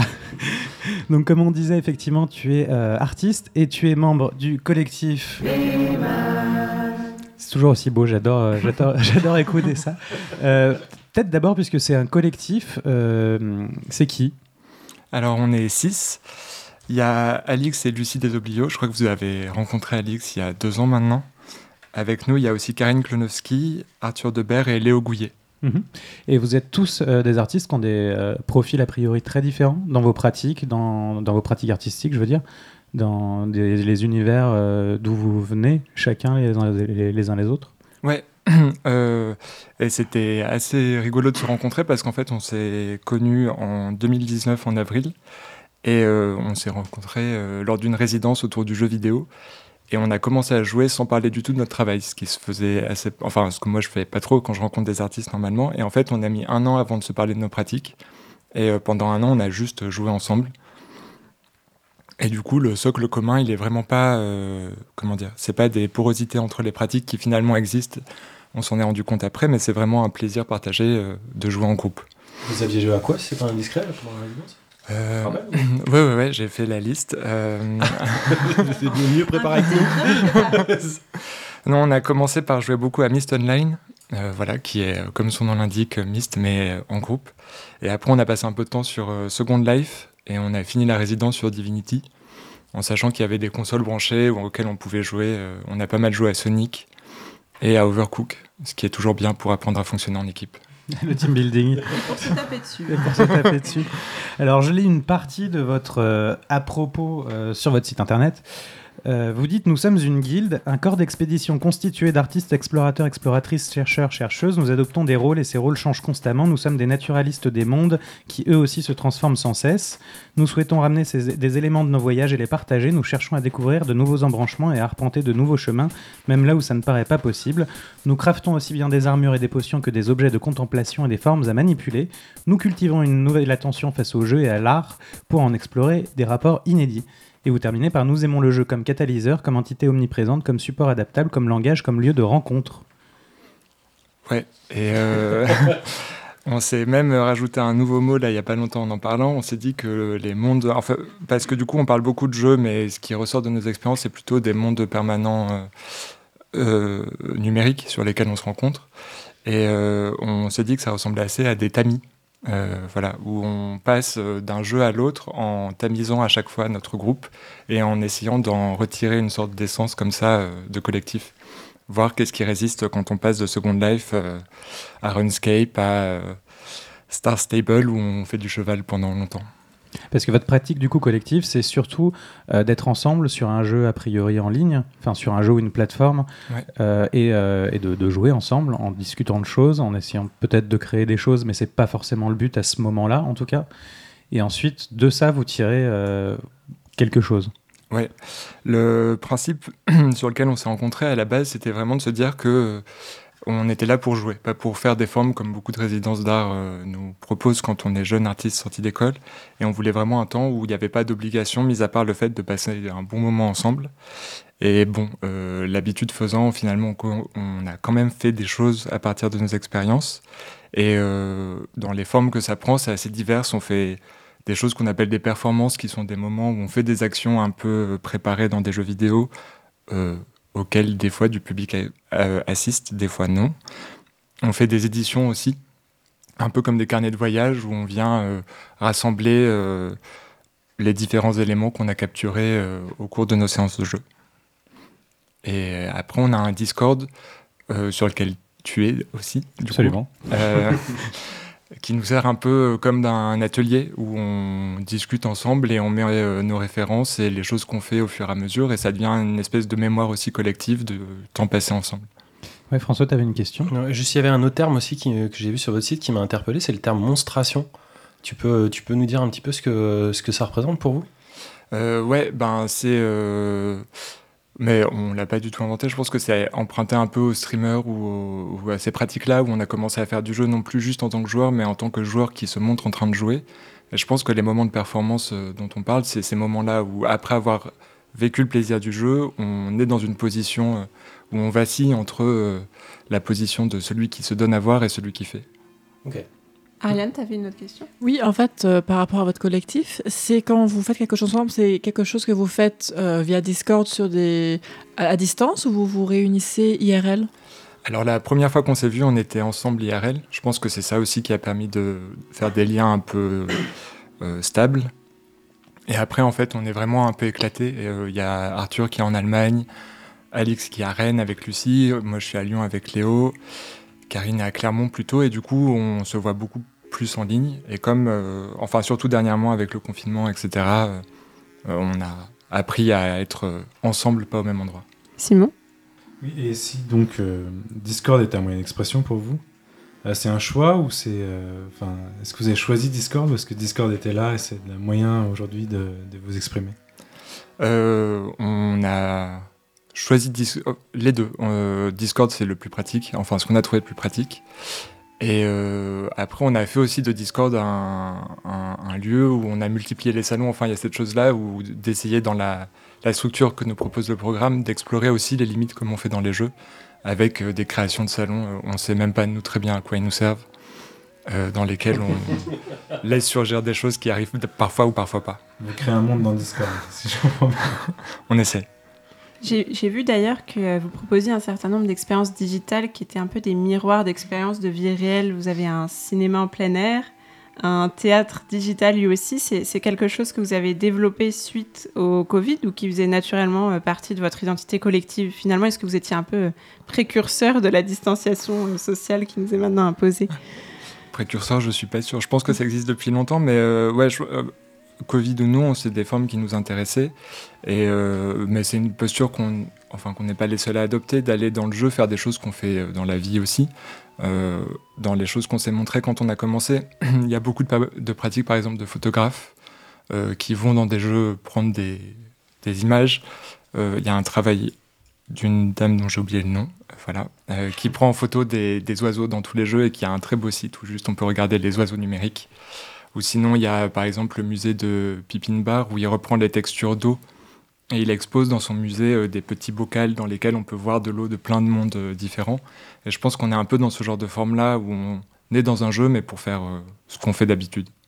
Puis il y a aussi deux, choses hein, différentes. C'est d'abord le Discord, qui est plutôt un moyen de communication pour l'instant, pour vous, plus qu'un moyen d'expression, à part entre vous, je veux dire, parce que vous êtes en train de l'ouvrir un petit peu au public. Mais jusqu'ici, c'était quand même euh, pas le cas. Ouais, là, on est un peu euh, en train de ranger notre chambre pour se demander euh, quand est-ce qu'on va venir faire, venir faire venir des gens dedans. Et par ailleurs, il y a, on parlait du, du, cinéma en plein air, du, du, du, du drive-in, en l'occurrence, et du théâtre et tout. C'est des choses que vous avez développées, ça, dans un jeu, enfin, dans, sur une plateforme particulière qui s'appelle Manyland. Et vous avez fait une performance euh, là, fin septembre, début octobre, euh, dedans. Est-ce que tu peux nous en parler? Parce que c'était quelque chose de, de gros quand même. Euh, ouais, alors euh, on a utilisé Manylands parce qu'on est tombé dessus un peu par hasard et on a participé à Our Network Conférence, qui était une conférence en ligne qui rassemblait plein d'initiatives autour du jeu vidéo. Et on a fait une proposition qui était pas vraiment une performance ni vraiment une conférence, mais qui était plutôt d'ouvrir un lieu où il y a généralement dans les festivals d'art, qui est le lieu où on se repose entre les, conférences. Et du coup, on s'est servi de ce jeu-là, qui est une sorte de Second Life en 2D, où euh, on a des espaces libres dans lesquels on peut créer des choses, euh, faire image ou euh, faire des petits objets qu'on peut utiliser. Sur un principe de platformer, quand même, plutôt globalement. Oui, plutôt sur un principe de platformer. Et, et l'idée, c'était de faire le lieu le plus accueillant possible dans un premier temps, on a refait des tutoriels du jeu, etc. Il y avait vraiment un travail d'accueil euh, qui était notre mission principale. Et à côté de ça, il y avait un second monde dans lequel, une fois que les gens étaient à l'aise, euh, venaient pour euh, construire avec nous quelque chose qui s'est vraiment concentré sur les, le, moment de Our Network. Si, je peux me permettre, là, c'était très bizarre parce que moi, j'ai participé un tout petit peu à, l'événement et c'était drôle juste dans la forme de se retrouver, comme tu dis, avec ce, ce, ce monde en 2D. Euh, un peu inspiré effectivement d'un de, de, platformer, mais, mais, vivant. En fait, il y avait quelque chose d'hyper live. En fait, euh, voilà, on, se rendait compte que c'était en cours et c'était très euh, intimidant en fait, juste de se balader dans ce truc-là et de se dire oh là, il se passe des choses. Il y a des gens qui sont derrière. D'ailleurs, moi, j'ai pas arrêté de tomber. Je sais pas ce qui s'est passé, mais je, partais dans des gouffres infinis. C'était c'était rigolo. Comme quoi, je me suis rendu compte à ce moment-là que j'avais presque déjà une idée préconçue de ce que pouvait être un monde ouvert, alors que là, il était un peu résumé à une forme euh, finalement euh, euh, plus basique que, d'habitude et ça fonctionnait toujours et ça m'a dérouté, c'était intéressant. Ariane, je crois que tu as, visité un petit peu aussi. Oui, tout à fait. J'étais un peu happée en fait. Je, je, me suis dit, ah, je vais rentrer, j'ai tout un programme, je vais faire ça, ça, ça et ça. Puis en fait, finalement, non, je suis restée parfois à contempler, à regarder les gens passer, à essayer de bouger les sprites. C'était c'était ça qui était surprenant que j'ai beaucoup aimé en fait. Et essayer des costumes. Euh, non, j'ai pas, j'ai pas pu utiliser les costumes, non. Malheureusement, malheureusement. Donc pour préciser, il y avait effectivement ce premier monde qu'on visitait que vous aviez vous euh, ensemble entièrement construit où il y avait plein de choses. Il y avait une petite galerie, il y avait un endroit où on pouvait faire du karaoké, il y avait une piscine, il y avait tout un tas de choses comme ça.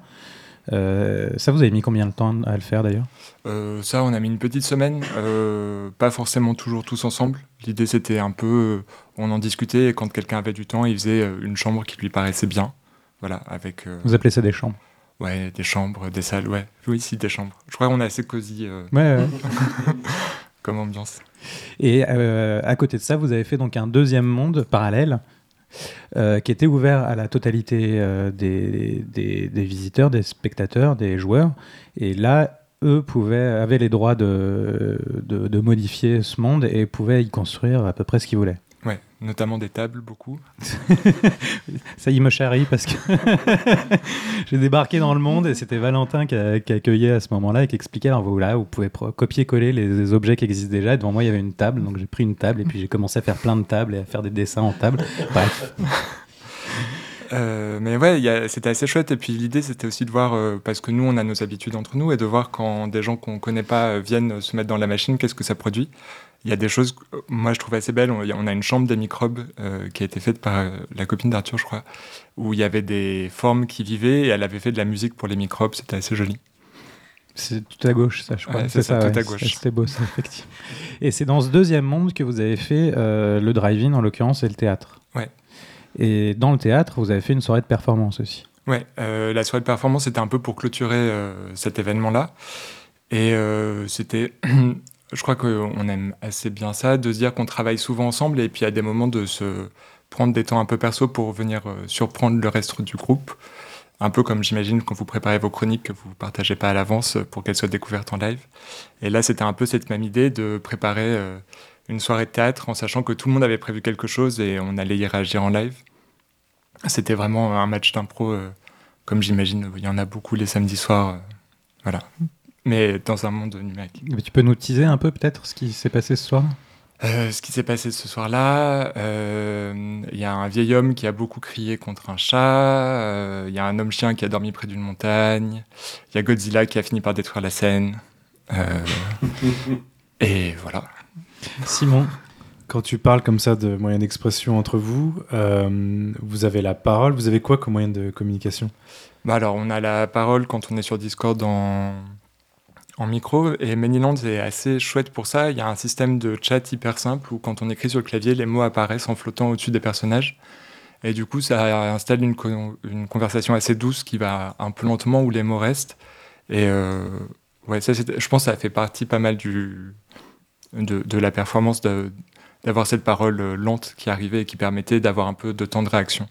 Mais quand tu dis euh, c'était une manière aussi de vous challenger entre vous artistes, euh, là c'était plus tu, vous créez des, euh, des, des mini-œuvres d'art pour les présenter aux autres quoi Ouais, alors en fait, il y avait dans Manyland, il y a la, possibilité de faire des bots qui parlent avec des paroles préenregistrées. Et donc le challenge c'était euh, chacun faisait un bot et chacun ensuite préparait un costume. Les costumes peuvent servir d'accessoires, etc. Et euh, on tirait au sort et il y avait le bot de quelqu'un contre le costume de l'autre. D'accord, donc c'était du préenregistré. Ouais. Moi, j'ai juste une petite question connect.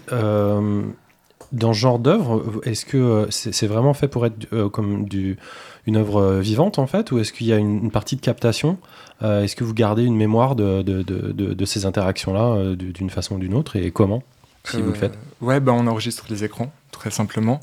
Après, c'est plus des archives pour nous pour l'instant que quelque chose qu'on produit après. Mais je sais que les débuts de découverte de Manilands, par exemple, il y a Alix qui s'attelait à un travail de montage pour faire des petites vidéos un peu films d'animation rigolo euh, qu'on met sur YouTube. Mais vous aviez, je crois, euh, l'idée de cette, euh, cette performance théâtrale, en tout cas, d'en faire une vidéo à un moment Ouais, donné. ouais, ouais, Ouais. Mais pour l'instant, en tout cas, ça a des archives.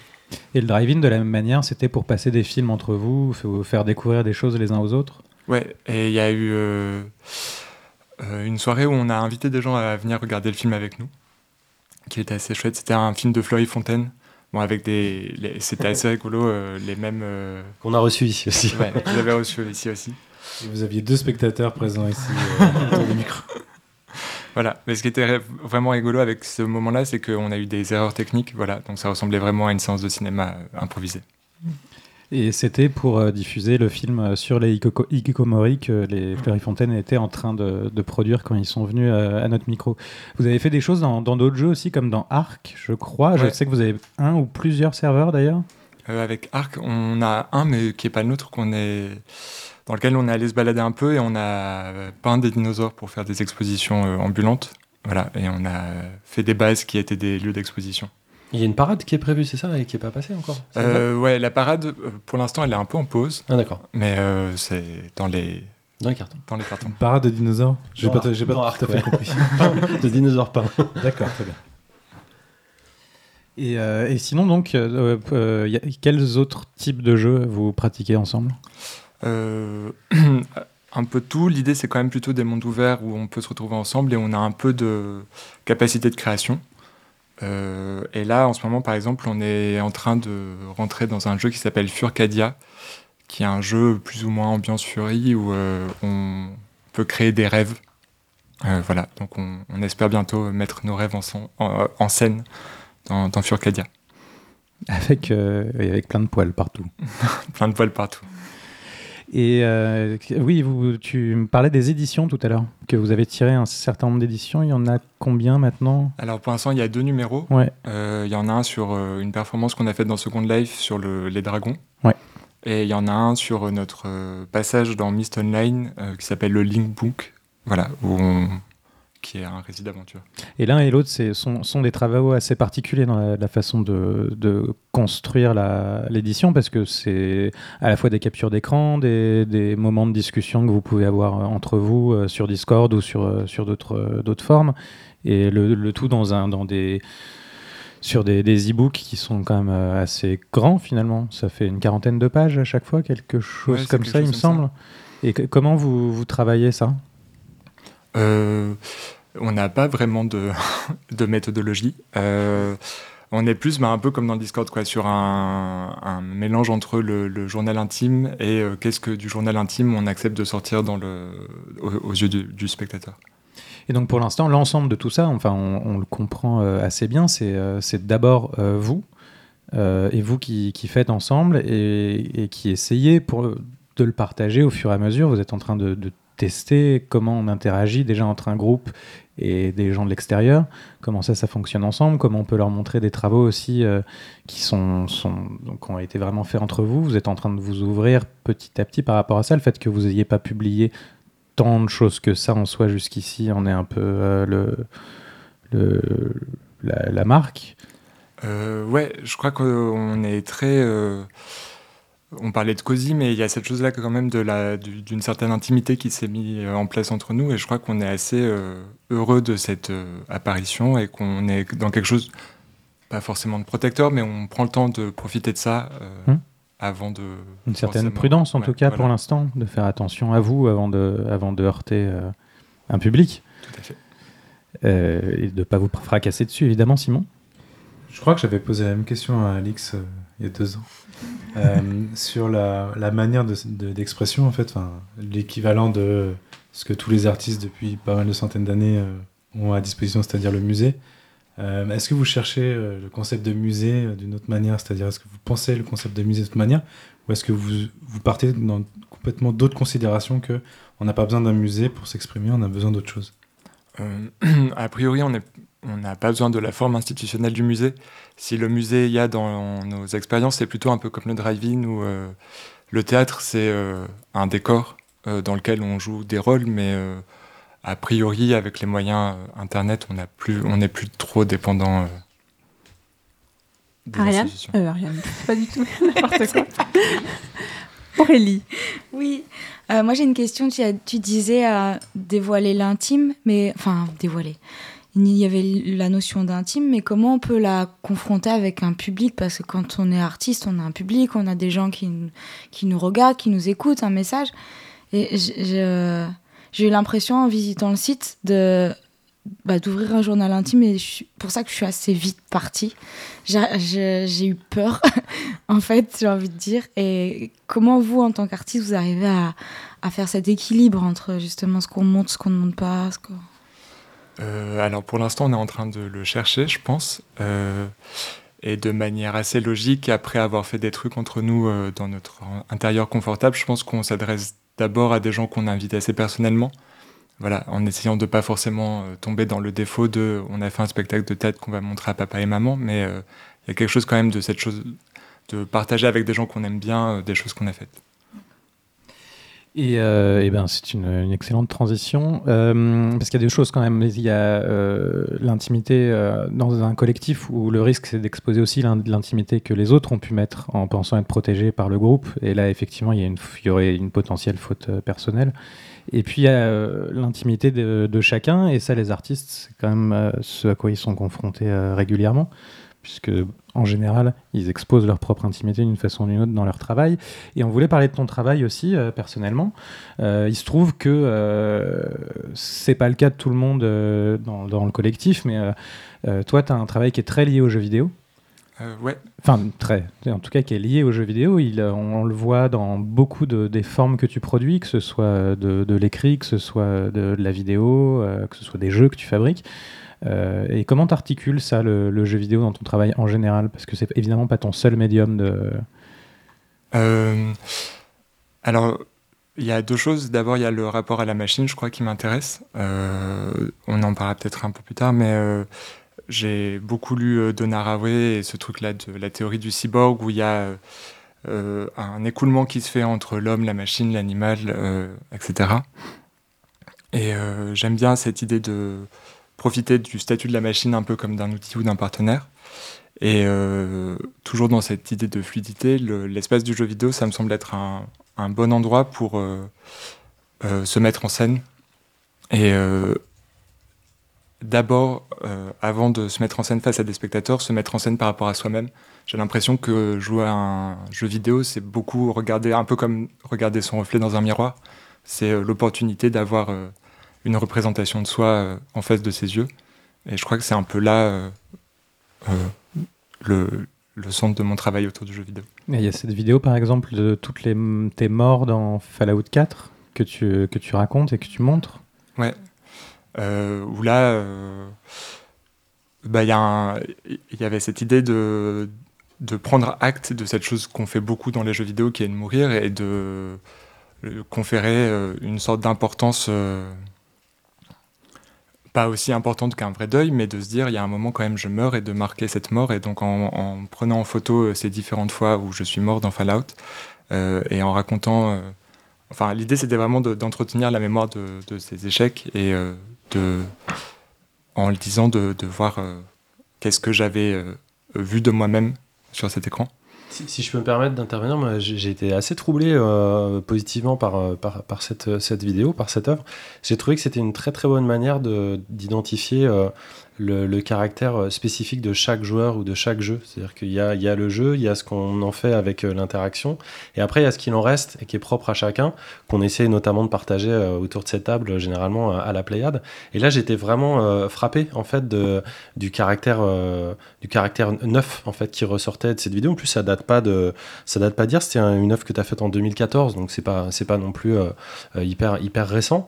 Et le procédé est très très simple comme ça, hein, une succession de, photos que tu montres euh, et, que tu regardes. Je sais pas si, enfin dans la vidéo que j'ai vue, il n'y avait pas de son, c'était juste sous-titré. Je sais pas si c'est la forme définitive de, de l'œuvre, mais peu importe, ça marchait très bien euh, déjà comme ça. Et moi j'étais étonné de, retrouver ce jeu et de, le voir complètement traité d'une façon, euh, bah oui, on peut dire hyper intime, en tout cas hyper, hyper neuf. Quoi. Ça marchait, ça marchait très très bien. Puis il y a aussi dans cette vidéo euh, une certaine mise en scène du corps, du coup, en l'occurrence du corps mort. Et euh, par ailleurs, la mise en scène du corps n'est pas forcément mort euh, du tout. c'est un truc qui revient beaucoup dans ton travail aussi. ouais. ben, toujours dans cette idée de, de, de, réflexion sur, sur le miroir et le reflet. L'idée de qu'est-ce que j'aperçois de moi-même qui a un autre quand je joue aux jeux vidéo, c'est prendre conscience aussi des transformations qui s'effectuent au fur et à mesure des parties et ouais, je crois qu'il y a quelque chose qui m'intéresse de voir qu'est-ce que ça fait au niveau intime euh, de passer d'un corps à l'autre et de les abandonner les uns après les autres. Parce qu'en plus, ce corps, il prend des, euh, des, dimensions très différentes. Je sais que tu as un jeu, c'est Amazing Girl, je crois, où l'héroïne est indestructible, donc elle se sert de la puissance de ce corps pour s'interposer entre deux armées. Il y a le corps plutôt dans l'aspect découverte avec Adventure Text, le jeu d'aventure textuelle où tu découvres un corps.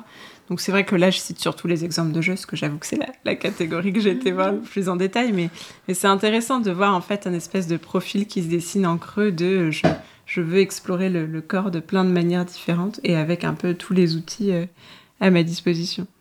Surtout sur Amazing Girl, moi aussi, mm. c'est un truc qui m'avait pas mal, euh, pas mal marqué. Euh, moi, ça m'a, ça m'a rappelé Western Girl, en fait, l'un des tout premiers euh, jeux de, fight, en fait, entre, entre deux personnes dans, dans, un jeu vidéo qui avait été fait par le, le créateur de, Space Invader. Et là, tu, tu, détournes un peu cette forme, tu la reprends verticale, tu as deux armées, et au lieu de le tirer les uns sur les autres, en fait, il faut réceptionner les balles pour éviter que les, les gens, les gens soient touchés. En plus, on joue une fille, ce qui me touche encore plus. Je sais pas où je vais avec ma phrase du tout, je dois l'avouer, mais euh, moi ça, ça m'a parlé en fait. C'est euh, des, des détournements, je sais pas comment ça te, comment ça te vient, ni si, si c'est axé euh, sur la base de ton travail, mais en tout cas c'était ouais, c'était fort. En fait, je, je, dis toujours la même chose, hein. vous avez remarqué, c'est en boucle, j'ai vu ça, ah, ça m'a plu, j'ai trouvé ça fort. pas très loin. Aurélie, tu as une question? Non, c'est plus une remarque globale qui mène à une réflexion. J'ai l'impression que tu construit toi avec tes personnages, mais par opposition. Comme si tous les personnages que tu crées et qu'on pouvait incarner, c'était ce que toi, donc du coup nous, on ne pouvait pas être. Et du coup, j'ai l'impression que plus en tant que miroir, c'est plus euh, pas, le, pas le miroir qui ressemble, mais le miroir qui met en opposition, non? Mmh, ouais, euh, bah, il y a plein de types de projections qui se font. Il y a ce que je peux pas être, il y a ce que j'aurais envie d'être, ce qui, ce que je désire, ce dont j'ai peur.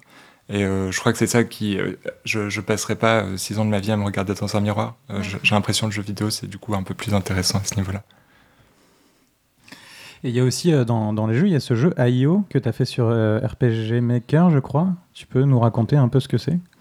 Ouais, alors ça, c'est une tentative fructueuse ou pas, je sais pas très bien, de voir qu'est-ce que c'est un jeu dans une exposition. Et du coup, j'avais fait ce jeu où j'avais euh, toute une sorte de mythologie autour de trois manières d'avoir un visage, etc.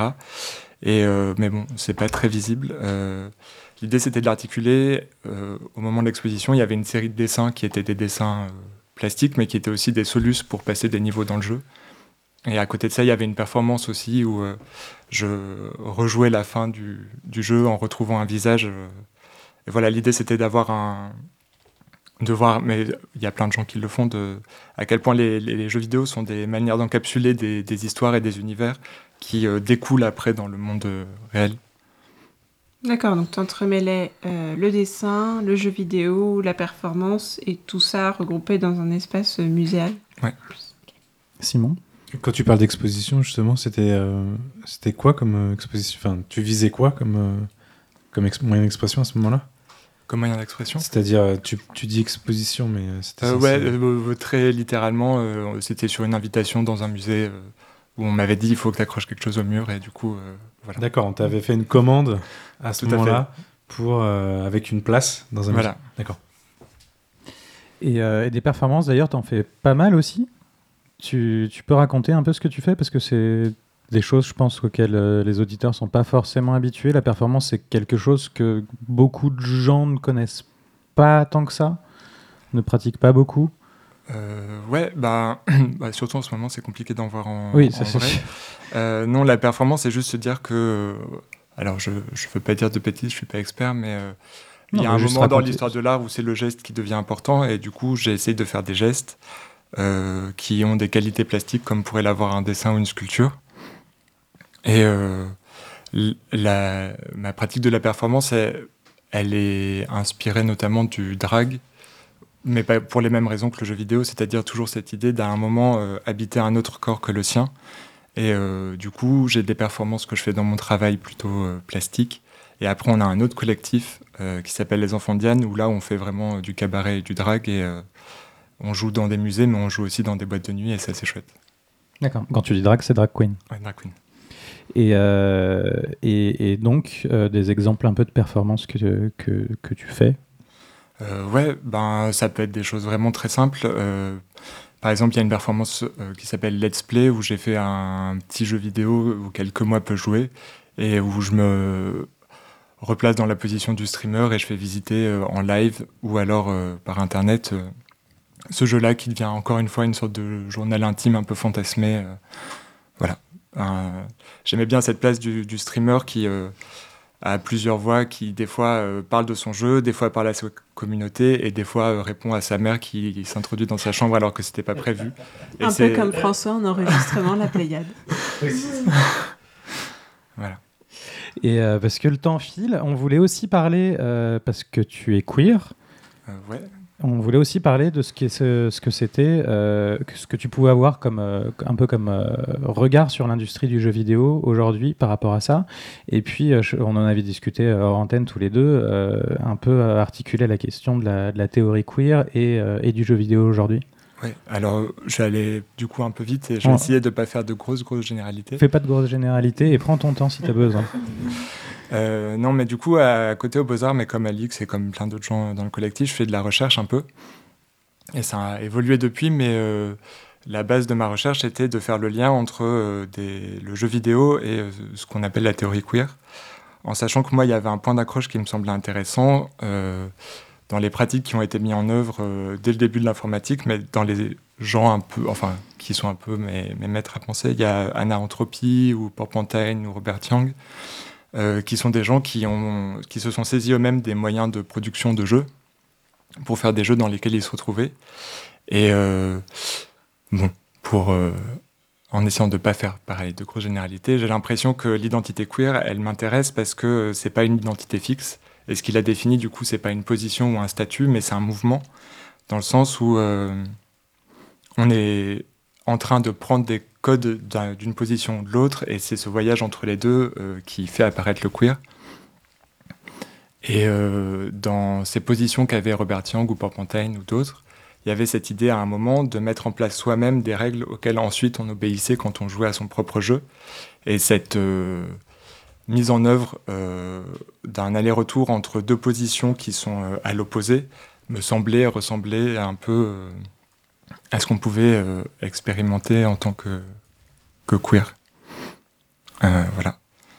Avec cette idée que le, rapport à la machine, en plus, était investi de, ça, dans le sens où être queer, c'est euh, s'emparer des codes qui nous sont donnés pour les transformer et en faire quelque chose d'autre euh, entre lesquels on peut naviguer. Et euh, il y a un rapport, du coup, nouveau, je trouve, à la machine qui... qui, qui s'explore et qui peut être ensuite un peu généralisé dans le sens où, par exemple, Robert Young il parle beaucoup de mode, et, de ces moments où on reprend un code d'un jeu qui préexiste pour faire apparaître dedans des choses qui n'y étaient pas et qui manquaient. Il parle notamment beaucoup du mode dans Dragon Age, qui a permis de romancer Alistair, euh, qui est normalement hétérosexuel, alors qu'on était un garçon. Et euh, dans ce rapport-là à la machine, j'ai l'impression qu'il y a vraiment quelque chose de l'expérience queer et qui pourrait euh, s'étendre, par exemple, à euh, je sais pas, un speedrunner qui, euh, de l'intérieur du jeu, comprend comment le jeu est encodé pour ensuite le manipuler euh, de sa propre version sans respecter les règles euh, du game designer. Il y a quelque chose aussi de l'expérience queer euh, qui n'est qu'une expérience. L'idée, c'est pas de dire que tous les speedrunners sont queer, mais euh, que ça pourrait constituer une expérience de cette nature-là. Simon? Queer, c'est un peu être un hacker en fait, c'est ça que tu dis? Ben, il y a des porosités, ouais, je pense, entre les deux positions. Mais d'ailleurs, tu fais un. Ton... T'es en doctorat là, et Ouais. c'est quoi, tu m'as dit, le- l'intitulé de ton doctorat? Alors, euh, l'idée, c'est de réfléchir à la notion d'encodage et de construction de l'individu en essayant du coup d'aller voir euh, l'encodage de manière très technique et aussi de manière symbolique où j'ai l'impression que se construire une identité, c'est choisir ses vêtements et aussi avoir des références symboliques de qu'est-ce que ça veut dire une barbe, qu'est-ce que ça veut dire des cheveux longs. Et euh, voilà, c'est cette euh, aptitude-là à s'entraîner à les manipuler qui font de nous euh, des queers plus efficaces. J'en profite pour rappeler qu'avec Ariane, euh, il y a quelques années, on avait été à, à côté de Pompidou à un atelier Queer Games, euh, qui était un atelier en fait qui proposait aux, gens de, développer déjà euh, des, jeux vidéo euh, euh, eux-mêmes. Et c'était très très intéressant euh, de, voir en fait l'effervescence qu'il y avait déjà dans, cette communauté, et surtout euh, le fait que parfois il y avait des gens qui qui, qui n'étaient pas forcément euh, affiliés euh, directement à une pratique du, jeu vidéo, mais qui pourtant avaient, euh, via euh, leur recherche identitaire notamment, en tout cas leur, conviction, une énorme créativité en la matière, en tout cas sur le média, nous, ça nous avait énormément frappé. Je crois que ça a duré 4 ans, après ça, ça a bougé au reset, et il me semble que c'est terminé depuis le Covid, malheureusement. Mais je crois qu'ils ont documenté tout leur travail et tout ça, et c'était un projet qu'on avait suivi qui nous, avait- qui nous semblé vraiment, vraiment super intéressant. Je sais pas si tu les connaissais, toi. Ouais, il me semble que c'était dans le bar. euh, Ouais, la Ouais, mutinerie. c'est ça, la mutinerie d'abord, et puis au reset Ouais, après, je crois. Et je pense qu'Anaïs avait eu l'occasion de parler des jeux d'anthropie à l'épisode 4 ou Complètement, 5. Dysphoria, euh, c'était un des a- premiers, des premiers jeux qu'on avait chroniqués. il y a ouais, bien longtemps. Et toi, tu fréquentes un peu cette communauté de développeurs euh, qui font euh, vraiment, enfin, qui, qui font des jeux, qui se réclament pas forcément artistes, plasticiens, mais euh, qui font juste des jeux. Et Euh, oui. Ouais, j'en fais, j'en fais pas partie, je les admire de très loin. Voilà. D'accord. Euh, et ouais, je, je trouve que c'est vraiment des gens qui sont euh, en train de poser des questions, mais euh, qui même, je pense, touchent de manière un peu plus générale le jeu vidéo. Par exemple, Anna Entropie, le- la manière dont elle a apporté Dysphoria au fur et à mesure des années, moi, me semble assez intéressante parce que il y a un moment où ça a été saisi par les gens qui y jouaient comme euh, ça y est, maintenant je sais qu'est-ce que c'est qu'être trans parce que j'ai joué à Dysphoria. Il y a cette manière aussi de dire, euh, de redéfinir qu'est-ce que permet un jeu vidéo et de dire que euh, ça reste des expériences qui ne sont pas généralisables. Et j'ai l'impression qu'il y a eu, on en parle un peu moins maintenant, mais il y a eu tout un mouvement d'empathie game où on, allait, on se disait que le jeu vidéo allait nous permettre de comprendre complètement l'autre et d'avoir plus d'empathie, etc. Et je trouve que dans ces mouvements-là, il y a des réflexions qui, portent, et qui apportent des limites aussi qui, moi, me semblent intéressantes. Simon, Euh, c'est vrai qu'on a un jeu ici qui est, euh, en tout cas en 2020, qui nous a beaucoup marqué et qui est queer d'une certaine manière, puisque c'est Last of Us 2. Alors je sais, je sais que c'est une petite, petite partie du jeu, hein, mais c'est un truc qui, toi, qui t'a. Je sais pas si tu as joué au jeu. Sur- j'ai pas joué. Tu as pas joué? Mais euh, c'est vrai que moi, c'est la première fois qu'on a vraiment un personnage queer euh, à représenter à l'écran. Plusieurs d'ailleurs, puisque euh, elle n'est pas toute seule à, à- à être homosexuelle. Après, euh, mais voilà, pour toi, c'est une avancée ça? Parce que c'est vrai qu'on parle beaucoup de jeux très, très indépendants. En tout cas, euh, dans la communauté queer, c'est vrai qu'on parle beaucoup de jeux en pixels qui, euh, qui ont des messages à plus petite portée. Là, on est sur un jeu avec une énorme portée AAA, comme un blockbuster. Euh, ça fait partie aussi de, de- des choses qui t'intéressent ou c'est pas du tout euh, Euh, ouais, ouais, si, ça m'intéresse. Après, je me sens pas du tout qualifié pour en parler parce que je pense que ça soulève plein de questions, notamment dans ces histoires de romance et de choses-là. Pour Last of Us, c'est pas le cas, mais je sais qu'il y a beaucoup de discussions sur le fait de. Euh, quand on adapte par exemple les, tous les membres d'un jeu de rôle euh, qui potentiellement peuvent tous tomber amoureux du joueur, qui soit masculin ou féminin, ça pose la question de euh, qu'est-ce que c'est qu'une identité sexuelle, etc. Et j'ai l'impression que ça soulève plein de questions qui m'intéressent, mais euh, je ne m'aventurerai pas sur ce terrain-là. y a-t-il encore euh, une question? Non? Euh, non, une remarque. Moi, j'ai vu que tu tricotais ou que tu t'étais mis à, à tricoter, et, euh, et j'ai noté qu'il y avait plein de développeurs en fait qui commençaient à, à- à- à faire ça. Euh, je cite par exemple Étienne Perrin qui réalise beaucoup de broderie aussi depuis peu, et je me suis demandé si si c'était lié au confinement, c'était depuis le confinement que tu t'étais mis à faire des, des points de croix, ou si c'était voué à devenir une œuvre peut-être plus conséquente plus tard. Euh, ouais, non, j'ai fait ça un peu avant, puis un peu après aussi le confinement. Et euh, je pense que dans l'histoire du tricot et du tissage, en fait, il y a, je sais pas, en tout cas, c'était le cas pour moi, une redécouverte du, du code euh, et, euh, et d'une histoire du numérique qui est un peu différente de ce qu'on nous propose aujourd'hui, et de se dire qu'en fait, ça fait des centaines d'années, voire des millénaires, qu'on encode des images et que l'ordinateur nous est pas tombé dessus euh, du jour au lendemain euh, comme, une comme un Deus ex machina. Quoi. Ah, j'aime bien cette vision. Très bonne conclusion.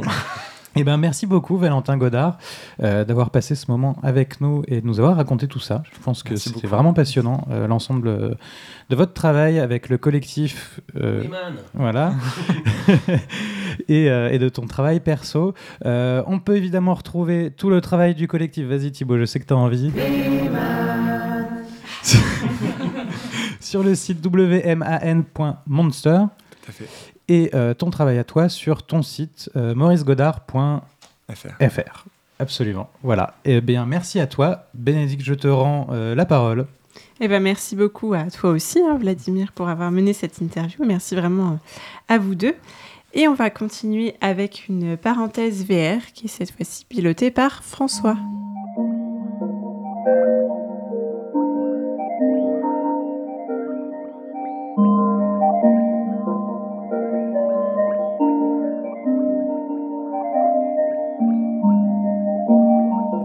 De ce mois-ci, euh, tu l'as annoncé, Grassouillet, un petit peu plus d'eau du serré que d'habitude. Des petites news, on va très très vite. L'annonce d'un Myst, tu en parlais tout à l'heure avec Myst Online, Valentin. Cette fois-ci, c'est un Myst qui est réimaginé pour la VR par Cyan World. Si vous avez jamais joué à ce jeu, je ne ferai que vous le conseiller. En tout cas, moi, je vais replonger euh, très vite dedans. Enfin, je vais attendre de voir si c'est bien quand même avant, mais on ne sait jamais. On a eu aussi l'annonce d'Assassin's Creed et de Splinter Cell euh, qui ont été annoncés en VR pendant le Facebook Connect, de cette fois-ci beaucoup plus officiel que le Eagle Flight qu'on avait eu. Euh, je ne sais pas si vous vous rappelez, mais euh, on, s'en fout en fait. Je déclare qu'on s'en fout, on va vite. Et euh, bien sûr, le test de Star Wars Squadron en VR que je vous réserve normalement pour le mois prochain. Ma grosse actu de ce mois-ci, je vous l'ai dit en intro, c'était surtout notre retour pour la troisième année consécutive au News Image Festival, au Forum des Images, où la Pléiade a été invitée. Un événement toujours aussi intéressant qui délaisse cependant peu à peu le jeu vidéo en VR pour proposer euh, toujours plus de rencontres, des conférences et une sélection vraiment qualitative de films en 360 degrés et surtout d'expériences interactives à vivre un masque VR sur les yeux. Euh, le jury était présidé cette année par Jean-Michel Jarre, excusez du peu, et on décernait le masque d'or, c'est le nom de leur récompense, euh, à Bodiless de Xin Xiang Yuang, une expérience en réalité virtuelle surréaliste, extrêmement graphique de 25 minutes, inspirée de souvenirs d'enfance, qui raconte en en fait le Taïwan des années 70 euh, sous la loi martiale euh, qui s'appelait White Terror hein, et où les vies humaines ont été euh, vraiment dénigrées et le peuple complètement déshumanisé. C'est très très bien, je vous le recommande chaudement. J'ai vu aussi Hétérotopia du studio parisien Tamanoir Immersive. Ça dure 10 minutes, c'est grosso modo en noir et blanc, en VR et avec le bon vieux Kinect des familles. Et c'est une expérience en fait sur des lieux imaginaires où vous incarnez un duo d'architectes dans la construction commune d'une ville fantastique du premier bâtiment jusqu'à sa ruine. C'était vraiment très très fort. On est sur scène, enfin là l'expérience on était sur scène et ce mélange avec Kinect en fait m'a replongé complètement corporellement dans euh, un monde euh, euh, virtuel qui était composé de myriades de petits points et le rendu des bâtiments autour de moi, les interactions étaient vraiment complètement sublimes. J'ai pu aussi voir Gravity VR qui était une expérience de 17 minutes qui vous emmène dans un univers complètement surréaliste aussi. Dans lequel rien ne s'arrête jamais de tomber. En fait, on a, c'est un peu Laurel et Hardy, on a un, petit vieux et un gros vieux, et en fait, euh, on les découvre en train de tomber à l'infini euh, dans un vortex. Ils habitent le toit d'un réfrigérateur, les maisons, les vêtements, les voitures, autant de, ruines d'une civilisation dont on ne sait rien, qui tombe, qui tombe, qui tombe à l'infini. Et au cours de cette chute sans fin, en fait, on fait cette rencontre, et au bout d'un moment arrive un on avait un télescope que l'un des deux frères euh, voit et il rencontre un point noir avec ce télescope qu'il euh, comprend être bientôt la fin de leur voyage. Et en fait ils vont chuter et donc je vais pas vous raconter la fin. C'est un film euh, brésilien et péruvien qui était vraiment sympa. Le festival est gratuit pendant deux jours pour le grand public. C'est bon à savoir. Il a su résister très bien aux problématiques posées par la Covid mais demande encore selon moi une sérieuse réorganisation pour laisser vraiment le plus grand nombre profiter de l'ensemble des œuvres présentées. C'est assez compliqué. Il y a généralement qu'un masque, les expériences sont longues, donc pour euh, amener plein de gens à voir ça, c'est encore euh, pas très simple. Euh, cependant, le festival a été poussé cette année par une version en ligne de l'événement, vous pas une version en ligne de l'événement en VR, et ça c'est quelque chose que moi j'aimerais voir de plus en plus se, développer, et j'aimerais qu'il le fasse aussi par la suite. Enfin, nous verrons. Je sais pas si vous l'avez. Nous verrons. Bon, laisse la prochaine édition du festival est d'ores et déjà fixée du 9 au 13 juin 2021. Et pour euh, conclure ce point VR, pardon, j'ai un petit chat dans la gorge et ce n'est pas une cas, on va enchaîner sur mon jeu du mois qui est Iron Man VR.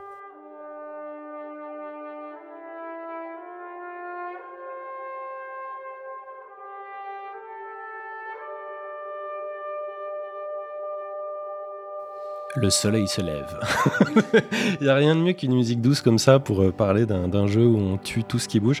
Euh, en fait, avant que Marvel's Avengers se prenne un petit crash euh, au niveau des ventes, le studio Camouflage débarquait avec Iron Man VR qui était exclusif au PSVR. C'est vrai que j'ai eu un petit peu de retard sur, sur ce test, mais je voulais vraiment m'y mettre car 3615 Code My Life, Tony Stark, sachez-le, est mon personnage fétiche chez Marvel, juste derrière Serval et Rome pour les plus vieux. je sais pas si vous savez qui est Serval. Vous savez qui est Serval C'est Wolverine en français. On y retrouve euh, dans Iron Man mon bien-aimé Tony Stark, donc à un moment de sa vie où il décide d'abandonner la fabrication euh, d'armes futuristes euh, pour se concentrer sur des objectifs beaucoup plus amoureux et philanthropiques. Mais vous l'imaginez, son passé va vite le rattraper et le méchant Ghost va débarquer pour se venger d'Iron Man et jeter du feu et quelques droïdes tueurs sur sa fraîchement paisible vie. Les combats proposent différentes armes, des tirs, des missiles, des rayons, des bombes, etc. que l'on actionne en fonction de la position des mains et des bras. Parce que c'est quand même ça le but de jouer Iron Man en VR, c'est juste de devenir euh, bah, Iron Man. Donc euh, en plus de voler euh, dans tous les sens avec les armes, bah, finalement c'est chaud d'être Iron Man. Moi j'ai pas passé mon brevet d'Iron Man comme ça, c'est pas très pratique, c'est pas, c'est pas vraiment simple. les armes sont personnalisables tout au long du jeu, dans le garage de Tony, entre chaque mission. Mais non, Vladimir, ce n'est pas un RPG pour autant. On n'est pas sur un petit jeu, hein, la campagne principale dure environ une dizaine d'heures, donc prévoir euh, pas mal de doliprane euh, en réserve. Les sensations à l'intérieur de l'armure et en vol sont quand même excellentes. C'est bien ce qu'on demande euh, en premier un jeu comme ça. Et on choisit sa trajectoire en faisant varier l'inclinaison de nos boosters situés dans nos mimines. Sauf qu'au lieu d'être allongé comme Iron Man, bah évidemment, on est debout. Donc c'est pas exactement pareil. J'ai essayé dans le lit, ça marche moyen.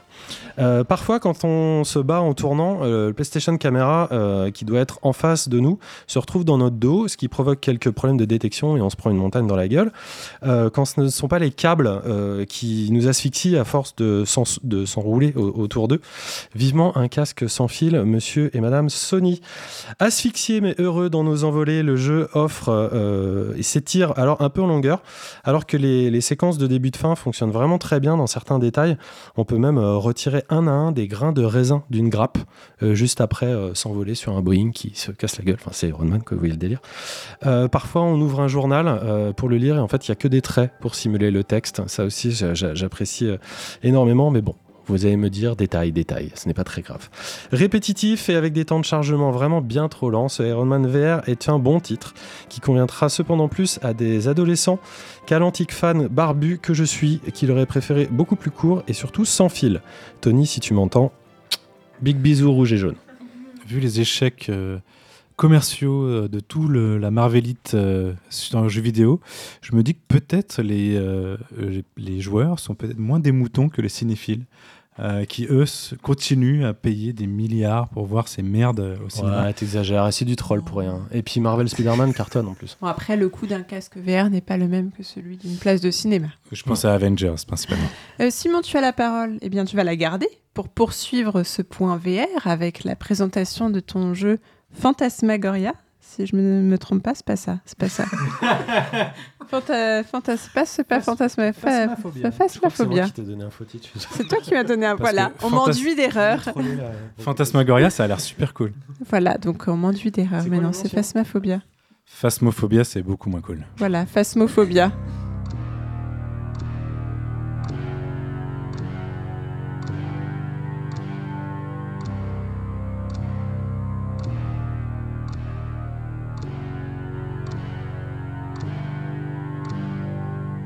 Petit sondage pour commencer. Si je vous demande, troll exclu, quel est pour vous le pire type d'expérience possible en VR Vous me répondez Les limaces. ok, donc tu ne veux pas être une limace en VR. Merci beaucoup, Damari. Quelqu'un euh, d'autre Vomir. Non, mais je veux dire, quel type d'expérience vous n'aimeriez euh, aimeriez pas du tout jouer en VR S'échapper. Donald Trump. Bon.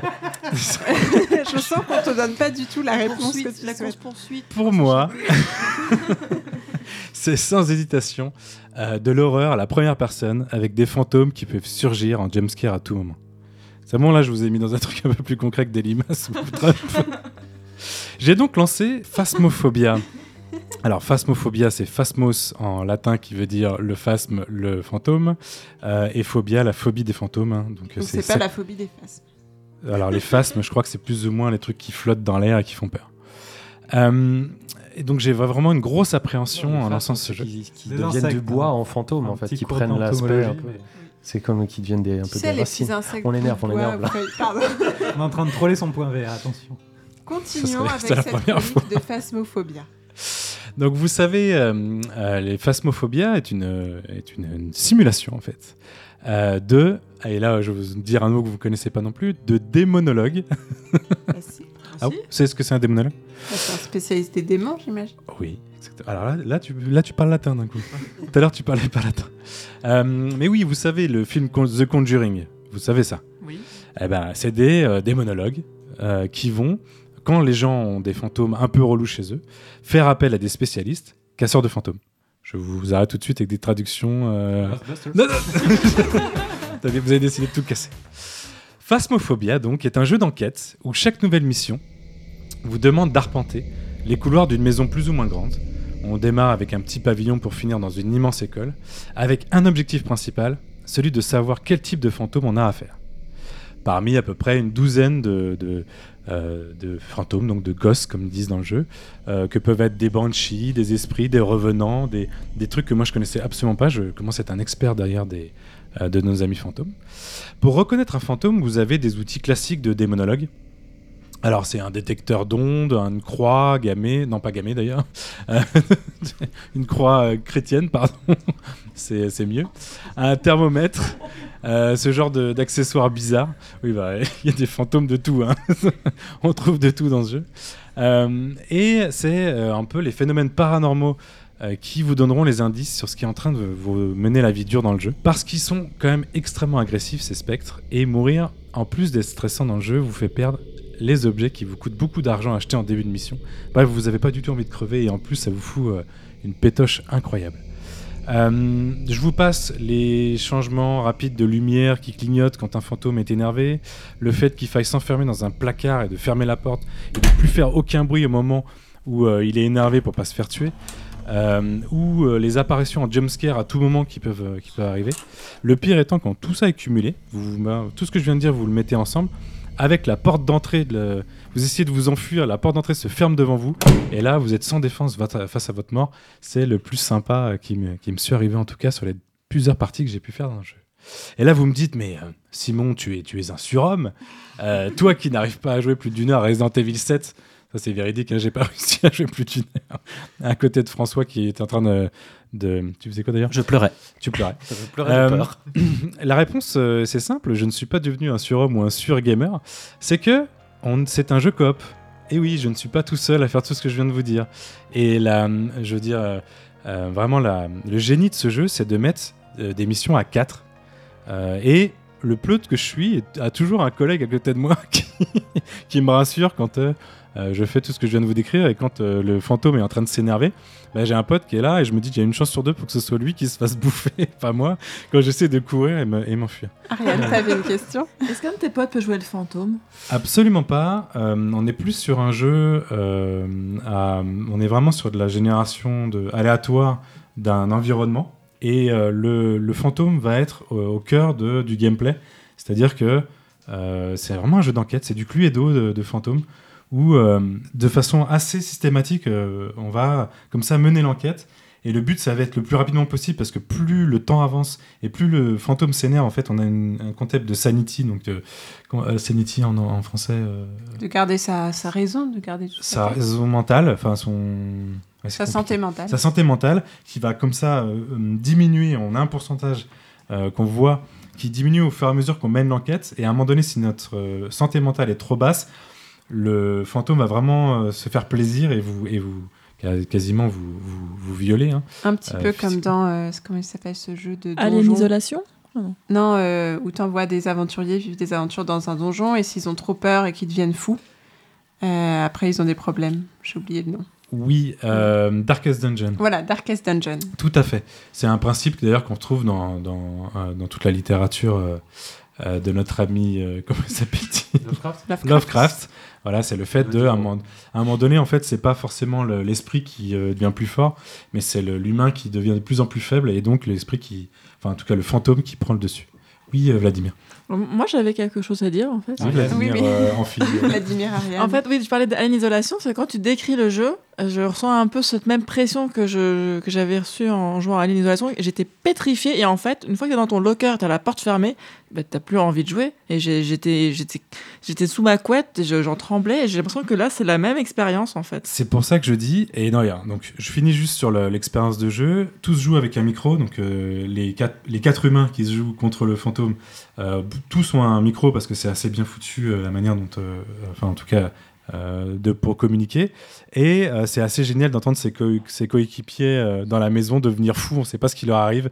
Et euh, quand on sait que c'est des vrais humains, c'est assez passionnant euh, de vivre ça. Et je, fais vraiment, euh, tu fais bien de me dire ça. Euh, attention, cher auditeur, euh, si vous démarrez le jeu, ne démarrez pas en VR. Euh, parce que euh, justement le tutoriel du jeu est pire que le reste de l'aventure parce que le tutoriel du jeu vous impose d'être seul dans cette maison. Et là j'ai- pas réussi à finir le tutoriel je me suis dit alors qu'en plus ils indiquent au début de- du tutoriel ne vous inquiétez pas le fantôme que vous allez rencontrer est complètement euh, pacifiste ne vous fera pas de mal mais il continue à faire du bruit continue à vous faire des jumpscares même si on ne meurt pas moi j'ai pas du tout aimé donc je suis vite sorti du tutoriel pour aller trouver des humains et qui jouer avec eux. Il fait des jump. C'est ça que t'as dit. jumpscare jumpscare Ouh, C'est ça que j'ai.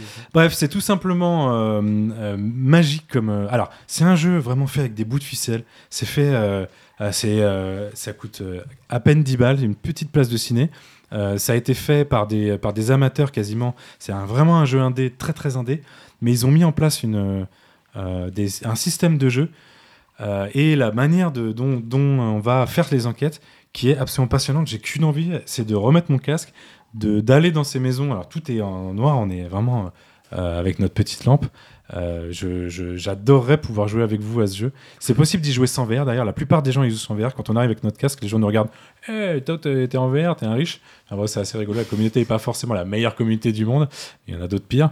Euh, voilà, donc euh, je vous recommande vraiment ce jeu, Phasmophobia, qui est et qui j'espère va évoluer parce que c'est un vrai succès. On parlait depuis, depuis le début de l'émission de, de trucs qui arrivent, de succès qui arrivent complètement de manière euh, euh, surprise. Et là, on est aussi sur une, sur une, une, vraiment réussite surprise. Eh bien, merci Simon et merci à toi aussi euh, François pour ce point VR très riche et pour ce nouveau jeu d'horreur. Euh, C'est vraiment le, fil rouge de cette émission d'Halloween. Euh, on va continuer avec toi, Vlad, euh, qui continue à explorer royauté et Moyen Âge avec Pendragon, dont tu as d'ailleurs pu euh, interviewer le game director, je crois, euh, John Ingold.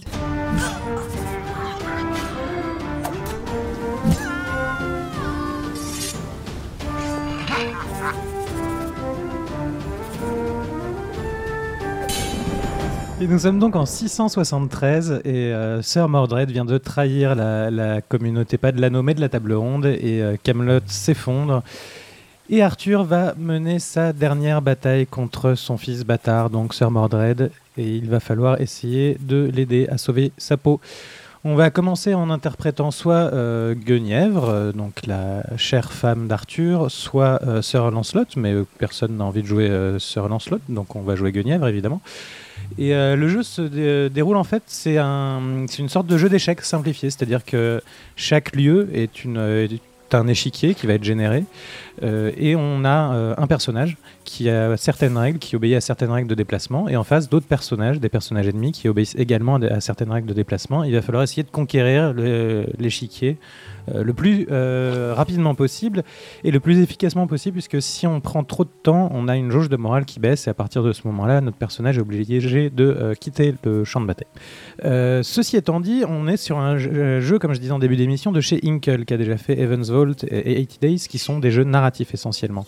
Euh, or, donc, ça ne peut pas être qu'un jeu d'échecs, euh, hum, peu importe la qualité du gameplay de celui-ci, c'est évidemment un jeu euh, qui raconte des histoires.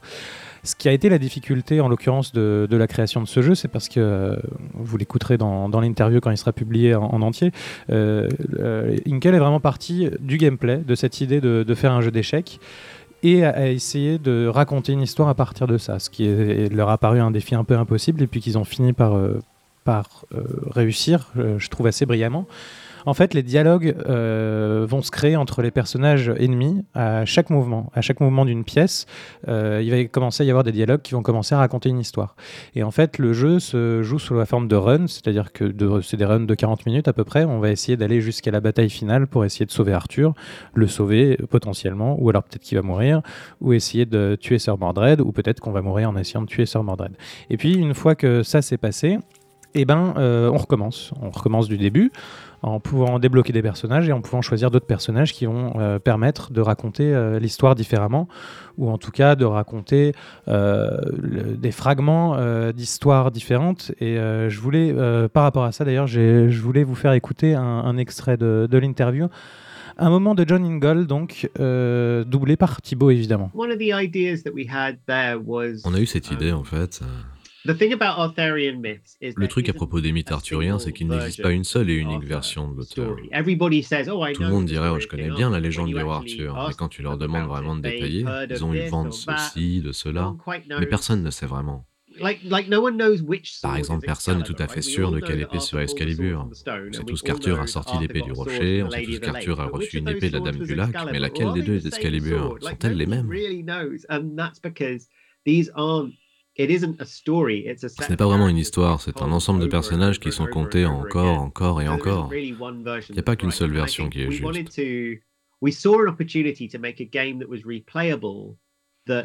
On y a vu une opportunité de faire un jeu qui serait refaisable et qui se servirait de ça à son avantage.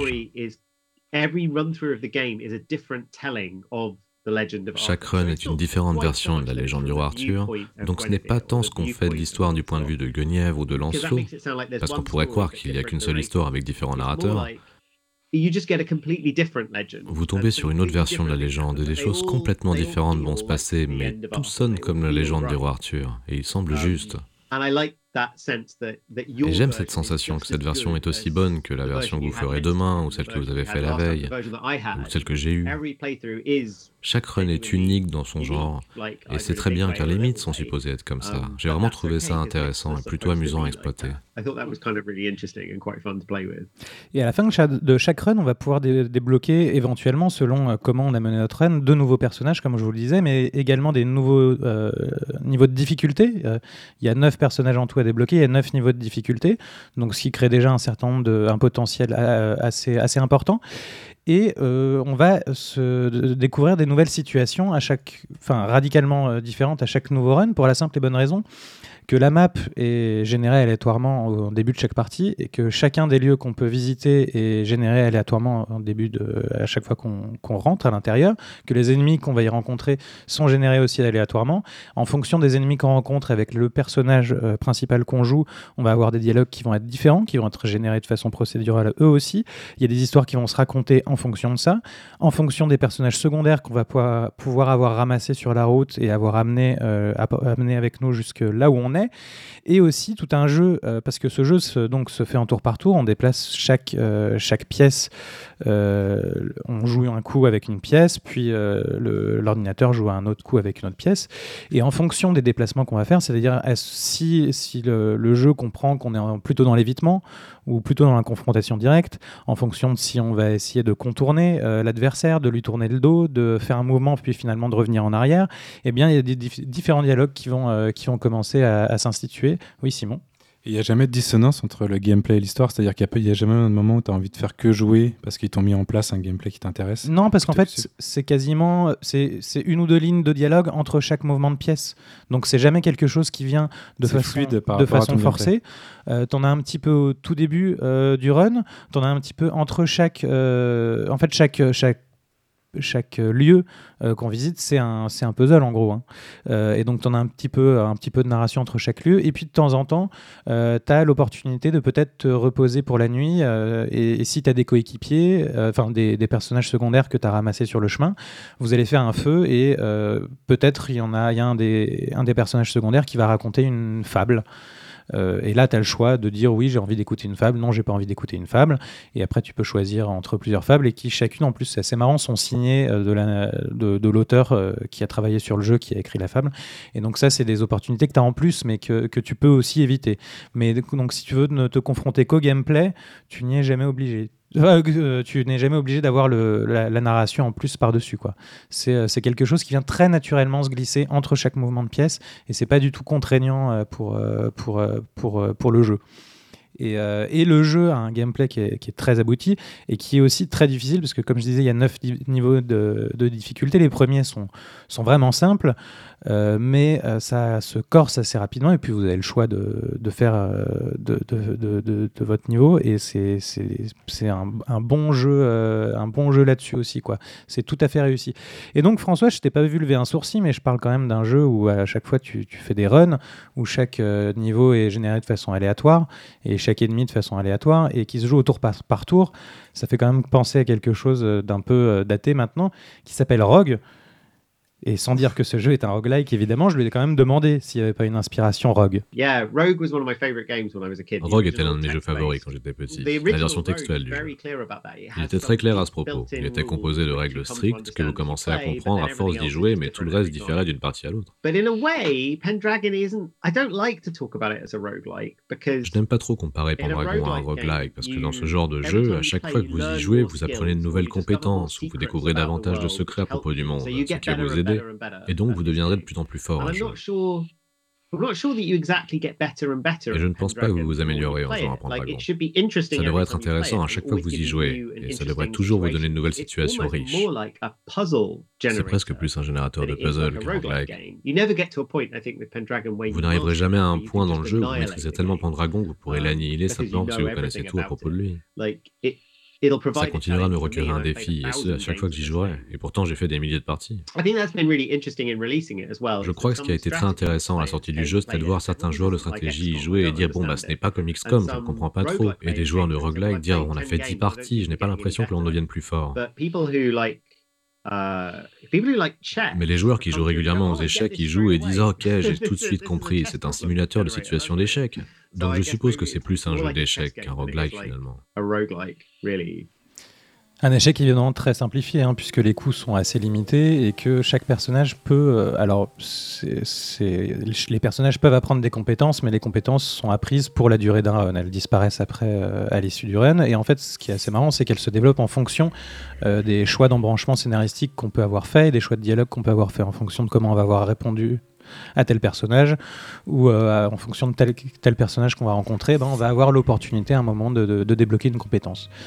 Euh, bref, c'est un jeu euh, qui, euh, encore une fois, chez, chez Inkle, paraît et se montre comme étant une petite, une petite expérience comme ça qu'on va aller visiter pour, juste pour aller voir à quoi ça ressemble et puis qui au final est un peu un gouffre puisque en fait concrètement tu, ouais, tu disais pour ton jeu qu'on pouvait Hades qu'on pouvait le rejouer presque à l'infini mais celui-là on peut le rejouer à l'infini sans jamais retrouver la même situation. Euh, donc euh, c'est encore une fois quelque chose, ils ont fait en 14 mois je crois, euh, ils ont commencé, enfin ils avaient l'idée depuis bien longtemps évidemment, mais ici, ils ne s'y sont mis que, vers la fin du développement d'Evans Vault. C'est encore une fois un gros, un gros machin qu'ils ont sorti mine de rien, qui est vraiment très réussi. que je trouve en plus graphiquement avec cette espèce de ligne claire, alors un peu bonhomme, hein, c'est pas, mais je trouve ça assez joli. J'aime beaucoup aussi les, les, couleurs qu'on y trouve, la représentation de,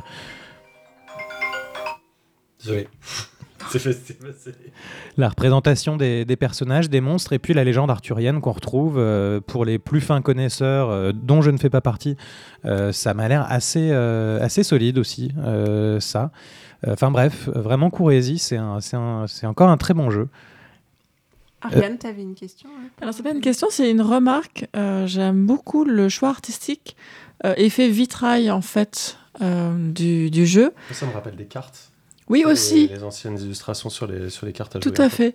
Et, et, je trouve que ça, ça, se, ça se marie très très bien avec le thème. J'aime beaucoup. Moi, j'avais juste une question peut-être un peu plus directe. Je voudrais pas que ce soit, que ce soit piège. Euh, les, jeux d'Inkle, on est assez fan ici. C'est pas la première fois qu'on en parle. Et pourtant, euh, malgré leur qualité, ils sont pas toujours suivis de, de, de, vente ou de, de, à la hauteur de leur, de leur qualité.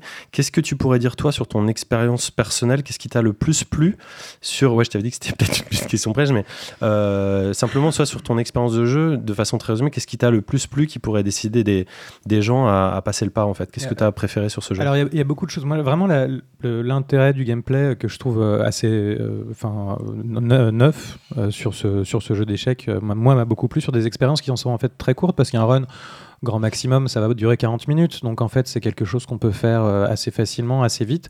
Et le, fait de pouvoir monter très vite en, difficulté fait que tu vas être euh, confronté à des, à des puzzles euh, de plus en plus intéressants quoi, au fur et à mesure que, que tu progresses. Et puis l'écriture est quand même toujours aussi bien. et sur un truc qui est généré, c'est quand même assez incroyable leur, leur moteur maison qui s'appelle Inc. Oui, c'est drôle comment c'est les parallèles avec Hades, parce qu'en effet, euh, Hades c'est un run de 40 minutes aussi si tu veux le finir, si tu vas, si tu vas jusqu'au bout. Euh, pareil, à chaque fois tu apprends des nouvelles choses, c'est assez marrant. C'est de la 3D ISO aussi. Sauf que tu gardes rien d'un run à l'autre. Hein, tu construis à chaque fois ce que je disais. Tu, euh, non, non, mais dans, dans Pendragon. Ah d'accord. Non, à part débloquer des personnages, tu gardes rien sur un personnage que tu as joué. C'est la, différence. entre un roguelike et un roguelite. Et entre un... oui, peut-être. Eh ben, on va terminer là-dessus. Merci Vlad. Ça fait de quoi faire patienter en attendant le film Camelot.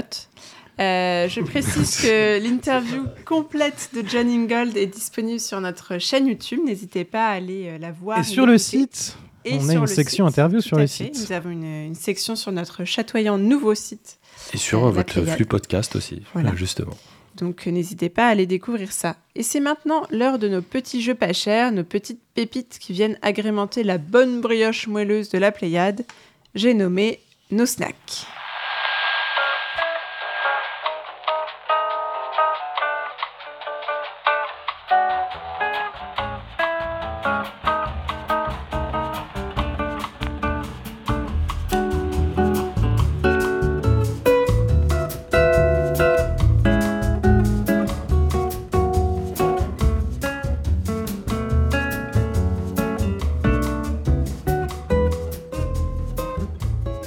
François, je crois que ce mois-ci, tu nous as dégoté un petit jeu genre pâte à modeler, non? Presque. Takeshi et Hiroshi. Euh, c'est un RPG pour te faire plaisir et c'est disponible sur l'Apple Arcade et Nintendo Switch. Euh, c'est développé par Wank Games, un studio japonais qui tient sans doute son nom du jeu d'Activision Wank, sorti en 1983 sur Atari 2600 et inspiré du conte des trois petits cochons. Je ferme cette petite parenthèse Seb 22. Ce studio donc adore raconter des histoires et réalise tout autant des peluches que des jeux de société en plus des jeux vidéo. Ils s'en font plein. Et si je vous parle de volume et d'objets, c'est parce que le jeu, comme tu le disais euh, Vladimir, présente une très jolie direction artistique, partiellement réalisée avec des petites poupées animées en stop motion. Euh, Vlad, d'ailleurs, tu nous avais déjà présenté un jeu comme celui-ci, je me rappelle plus. Dominique Pamplemousse Oui, et ben celui-là est beaucoup plus joli. Voilà. Euh, le jeu met en scène l'histoire de Takeshi, un jeune collégien de, collégien, pardon, de 14 ans et apprenti développeur de jeux vidéo qui crée un jeu pour son petit frère, Hiroshi, lequel souffre d'asthme, tout comme votre bon et patient pharaon IRL. Voilà, ça c'est dit. Le joueur incarne donc Takeshi et va devoir désigner un mignon RPG du nom de Mighty Warrior, traduit en français par méga guerrier. Ça, c'est un super lancement. Au fur et à mesure que son frère euh, joue, en fait, parce que c'est ça, c'est un jeu un peu en matrioshka où on va avoir un jeu dans le jeu. Et euh, pour se faire comme le jeu du frère, je sais pas si vous suivez, n'est pas hyper euh, fini, en fait, il se fait passer pour l'intelligence artificielle du jeu parce qu'il n'a pas du tout fini de tout coder. Donc il fait semblant de faire ses devoirs à côté et c'est lui qui joue les monstres et tout, et son frère qui est à l'hôpital, est super content. Takeshi et Hiroshi a donc un aspect plutôt, plutôt en mode stratégique, au tour par tour, parce qu'il faut faire en sorte que Hiroshi s'amuse euh, en jouant. Donc euh, il y a trois, euh, barres, il y a une barre de manches, on a cinq manches pour réussir à chaque fois, un niveau d'adrénaline et un niveau de, fun. C'est assez compliqué pour réussir à passer, les niveaux. il faut choisir les bons monstres dans le bon, dans le bon endroit à faire apparaître en plus du bon moment. Donc bref, moi j'en ai un peu, j'en ai un peu pas le dire trop mais c'était compliqué. Le jeu de Takeshi sera en plus de plus en plus euh, difficile parce que son, frère il en veut toujours plus, c'est ça qui est mignon. Et on verra donc les limites euh, en tant que, créateur, en fait, euh, c'est assez intéressant comme aspect. C'est donc un jeu, dans un jeu comme je viens de dire, un concept plutôt unique qui a été abondé par une histoire qui m'a, moi personnellement, touché le tout intégralement, traduit dans notre langue de Monière. Un deuxième jeu est aussi caché dedans, mais je ne vais pas tout vous raconter, vous l'aurez compris, c'est Choubi. C'est un brin répétitif, euh, mais particulièrement charmant. Dixit l'accro à la venteline et au jeu tout mimi que je suis. Eh bien, merci François. Bénédicte, toi, aujourd'hui, c'est un serious game, mais qui a l'air très joli. Tout à fait. Euh, mon snack du jour, c'est pas vraiment une actu, mais qu'importe, puisqu'il explore justement les méandres du temps. Euh, à travers l'histoire d'un jeune homme qui se rend à Naples sur les traces de son père, qui été un archéologue renommé, Father and Son, donc père et fils, nous permet de découvrir les destinées entremêlées d'autres hommes et femmes ayant foulé le sol de Naples et sa région à des époques diverses, des artistes, des habitants de Pompéi victimes de l'éruption du Vésuve, des amoureux. Ce très joli jeu en défilement horizontal nous fait découvrir la région par couches interposées. On démarre en promenade en filant en scooter dans les rues de Naples actuelles, on peut continuer dans le vacarme d'un marché du Moyen Âge, terminer en trébuchant sous le coup des secousses d'un volcan en éruption, le point central de cette histoire, qui en relie toutes les lignes temporelles, c'est le musée archéologique de Naples, euh, qui est d'ailleurs l'éditeur du jeu. Le jeu est lui développé par euh, Tuo Museo. Euh, c'est en explorant ces salles et ces œuvres que le protagoniste se trouvera plongé dans l'histoire d'une ville qui va apprendre à aimer et qui lui fera découvrir une autre facette d'un père qu'il a mal connu c'est une vraie pépite contemplative à découvrir gratuitement sur iPhone et Android. Eh bien, merci Bénédicte. Tu as très bien titré. et toi, Vladimir, je crois que tu vas nous emmener dans une rêve de cauchemar. Absolument. Dans euh, strobophagia, donc euh, toujours, euh, toujours du grec, hein, pas du latin. donc c'est manger des strobes, des stroboscopes, euh, c'est une sorte, c'est entre le jeu d'enquête et le puzzle game, et vous êtes euh, plongé dans une rave party euh, pleine de, lumière, de, de néons, de, de strobes, de choses qui clignotent dans tous les sens, et pleine de satanisme aussi. Tiens, comme c'est étrange. Et tout ça au milieu d'une forêt tout à fait inquiétante et, avec plein de corbeaux morts et de choses comme ça. C'est très étrange, c'est très dérangeant en même temps, c'est très joli, c'est très bien réussi. Et ça n'est pour l'instant qu'une alpha et une démo, euh, puisque le jeu euh, sort dans, quelques semaines. Maintenant, euh, j'ai hâte de pouvoir y jouer, mais l'alpha, elle est présente sur Itch depuis un petit moment. La démo, elle est gratuite dans le cadre des soldes d'automne de Steam. donc franchement, allez voir cet objet assez curieux. Je ne sais pas ce que va donner le, jeu une fois fini et à quel point ce, ce sera hyper bien ou ok. Mais en tout cas, euh, en, tant qu'alpha et en tant que démo, et eh ben, c'est quand même un objet euh, assez, euh, assez, assez, rare, assez curieux. Oui, Simon. c'est ouf. Strobos, le tourbillon. Le tourbillon, très bien. Donc on mange des tourbillons. Eh ben merci Vlad, euh, merci à tous. Il est déjà eh ben l'heure. Valentin, ben enfin. Pardon, pardon, excuse-moi. Valentin est venu avec, un petit jeu dans son bagage également, un RPG textuel, je crois. Euh, oui, moi je voulais parler de Singular, qui est pour le coup un vieux jeu qui est sorti en 2016 après euh, une jam qui s'est tenue par Pop en 2015 dont le but était de, jeu, de faire un jeu sur Twain, l'éditeur de jeux textuels, en moins de 300 mots. Un peu submergé par euh, les nouveautés de Baldur's Gate et les complexités techniques, euh, c'est assez chouette de se plonger dans ce jeu où le principe est de n'avoir qu'un mot sur lequel cliquer à la fois. Euh, on clique sur forêt, suivi de chevalier, suivi de feu de camp, suivi de ruines, et finalement ça suffit largement à faire une histoire qu'on connaît tous déjà beaucoup. Voilà, c'est gratuit, c'est sur itch.io et ça se trouve facilement. Ça me rappelle un peu le snack du mois dernier que tu avais fait. Ça rappelle mon snack, c'était euh, Horde ORD. Euh, c'était un peu le, même genre d'aventure euh, sur téléphone. C'est beaucoup plus abouti. Horde. Ouais, mais c'est pas, ça sort pas d'une game jam. Oui, Horde, c'était plus effectivement des, des enchaînements de choix. Voilà. Avec moins de place pour l'imagination que ce que peut laisser Singular en l'occurrence. C'était beaucoup plus direct. Donc merci à tous. cette fois-ci, c'est la bonne. Euh, et il est déjà l'heure de passer au dernier segment de cette émission, à savoir les quartiers libres, nos chouettes recos hors jeux vidéo.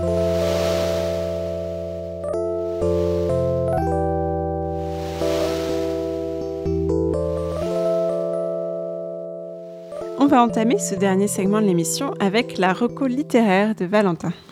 Alors oui, pareil, c'est un livre qui date pas d'aujourd'hui, mais que j'ai lu la semaine dernière, qui s'appelle euh, Que diraient les animaux si on leur posait les bonnes questions de Vinciane Després, qui a été écrit en 2012.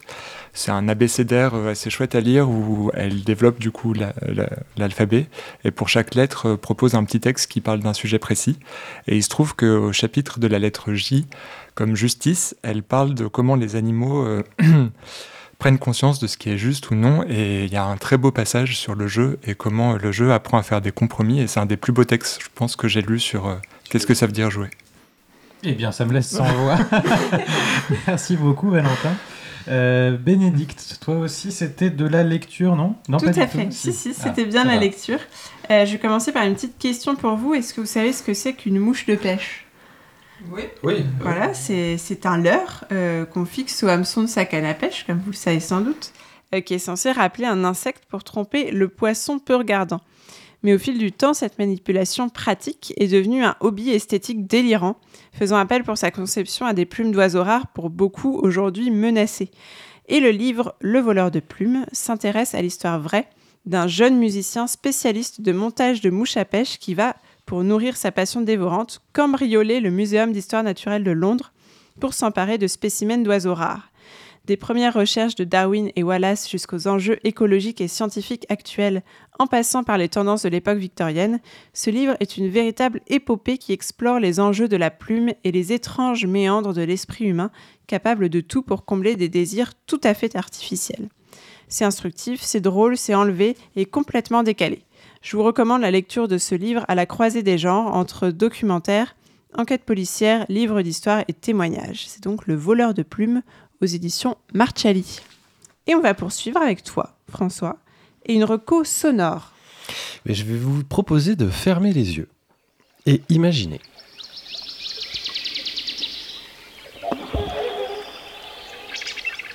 Il fait un peu frais. Normal, il est 4 heures du matin. Vous êtes en Alaska dans votre bivouac, en pleine zone est du parc national de Denali. Vous regardez l'aube éveillez la forêt de bouleaux qui vous entoure, et comme vous l'entendez au son des marais, de la rivière Muddy et des castors qui la peuplent. Ce son et des dizaines d'autres, c'est ce que vous propose en libre accès le projet Sounds of the Forest, des organisateurs anglais du Timber Festival. C'est un événement britannique qui est dédié aux forêts et qui devait se tenir début juillet à Finedock, près de Birmingham. Ça a été annulé pour cause de Covid, évidemment ils viennent de lancer la toute première carte sonore des forêts du monde. Celle-ci, elle regroupe une centaine d'enregistrements de ce genre, issus d'une trentaine de pays. Et euh, moi, je trouve ça excessivement relaxant. Euh, avec cette carte, euh, vous pouvez écouter des sons qui ne dépassent qu'assez rarement la minute, malheureusement, et qui ne peuvent malheureusement pas non plus être bouclés ou mis en écoute continue, mais je souhaitais tout de même vous faire partager cette relaxante et très heureuse initiative. Eh bien, merci beaucoup, François. Euh, Ariane, tu as pour nous une recommandation d'exposition. Exactement, c'est une expo qui se passe à Paris, qui est là jusqu'au 2 novembre, et c'est l'expo sur Pompéi au Grand Palais.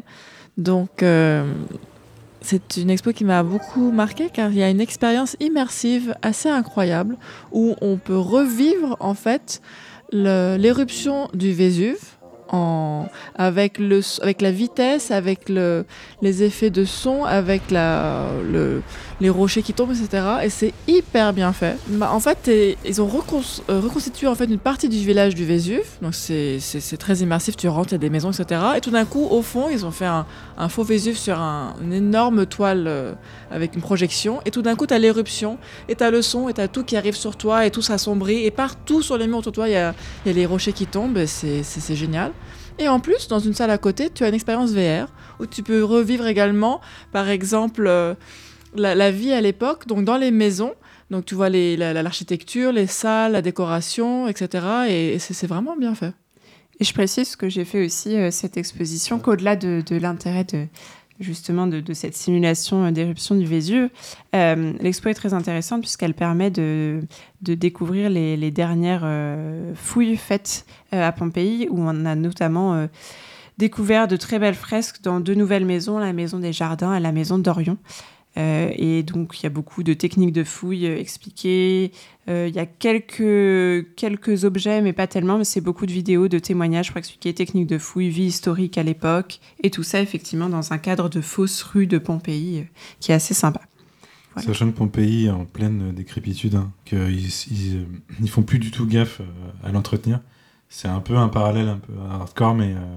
Ah oui, c'est horrible. Ah bon, je savais pas. ah bah... Pompéi est vraiment en train de euh, il va quasiment disparaître. Ils sont en train de faire tomber complètement la moitié quasiment des maisons euh, par euh, faute de moyens.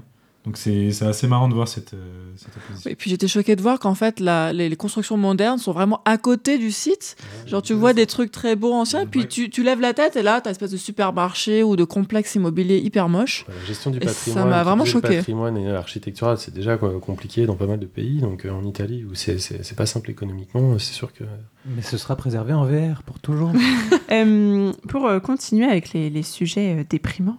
Euh, Aurélie, je crois que tu as pour nous une reco en rapport avec ton sujet du jour. Oui, c'est une euh, chaîne YouTube euh, qui s'appelle Horror Humanum Est et elle m'a particulièrement marquée parce que déjà elle est en, en 3 saisons, 45 épisodes et c'est fini. Et ça parle en gros des pires, entre guillemets, pas pires, mais en tout cas des atrocités et bizarreries que peut faire l'être humain au fur et à mesure de l'histoire.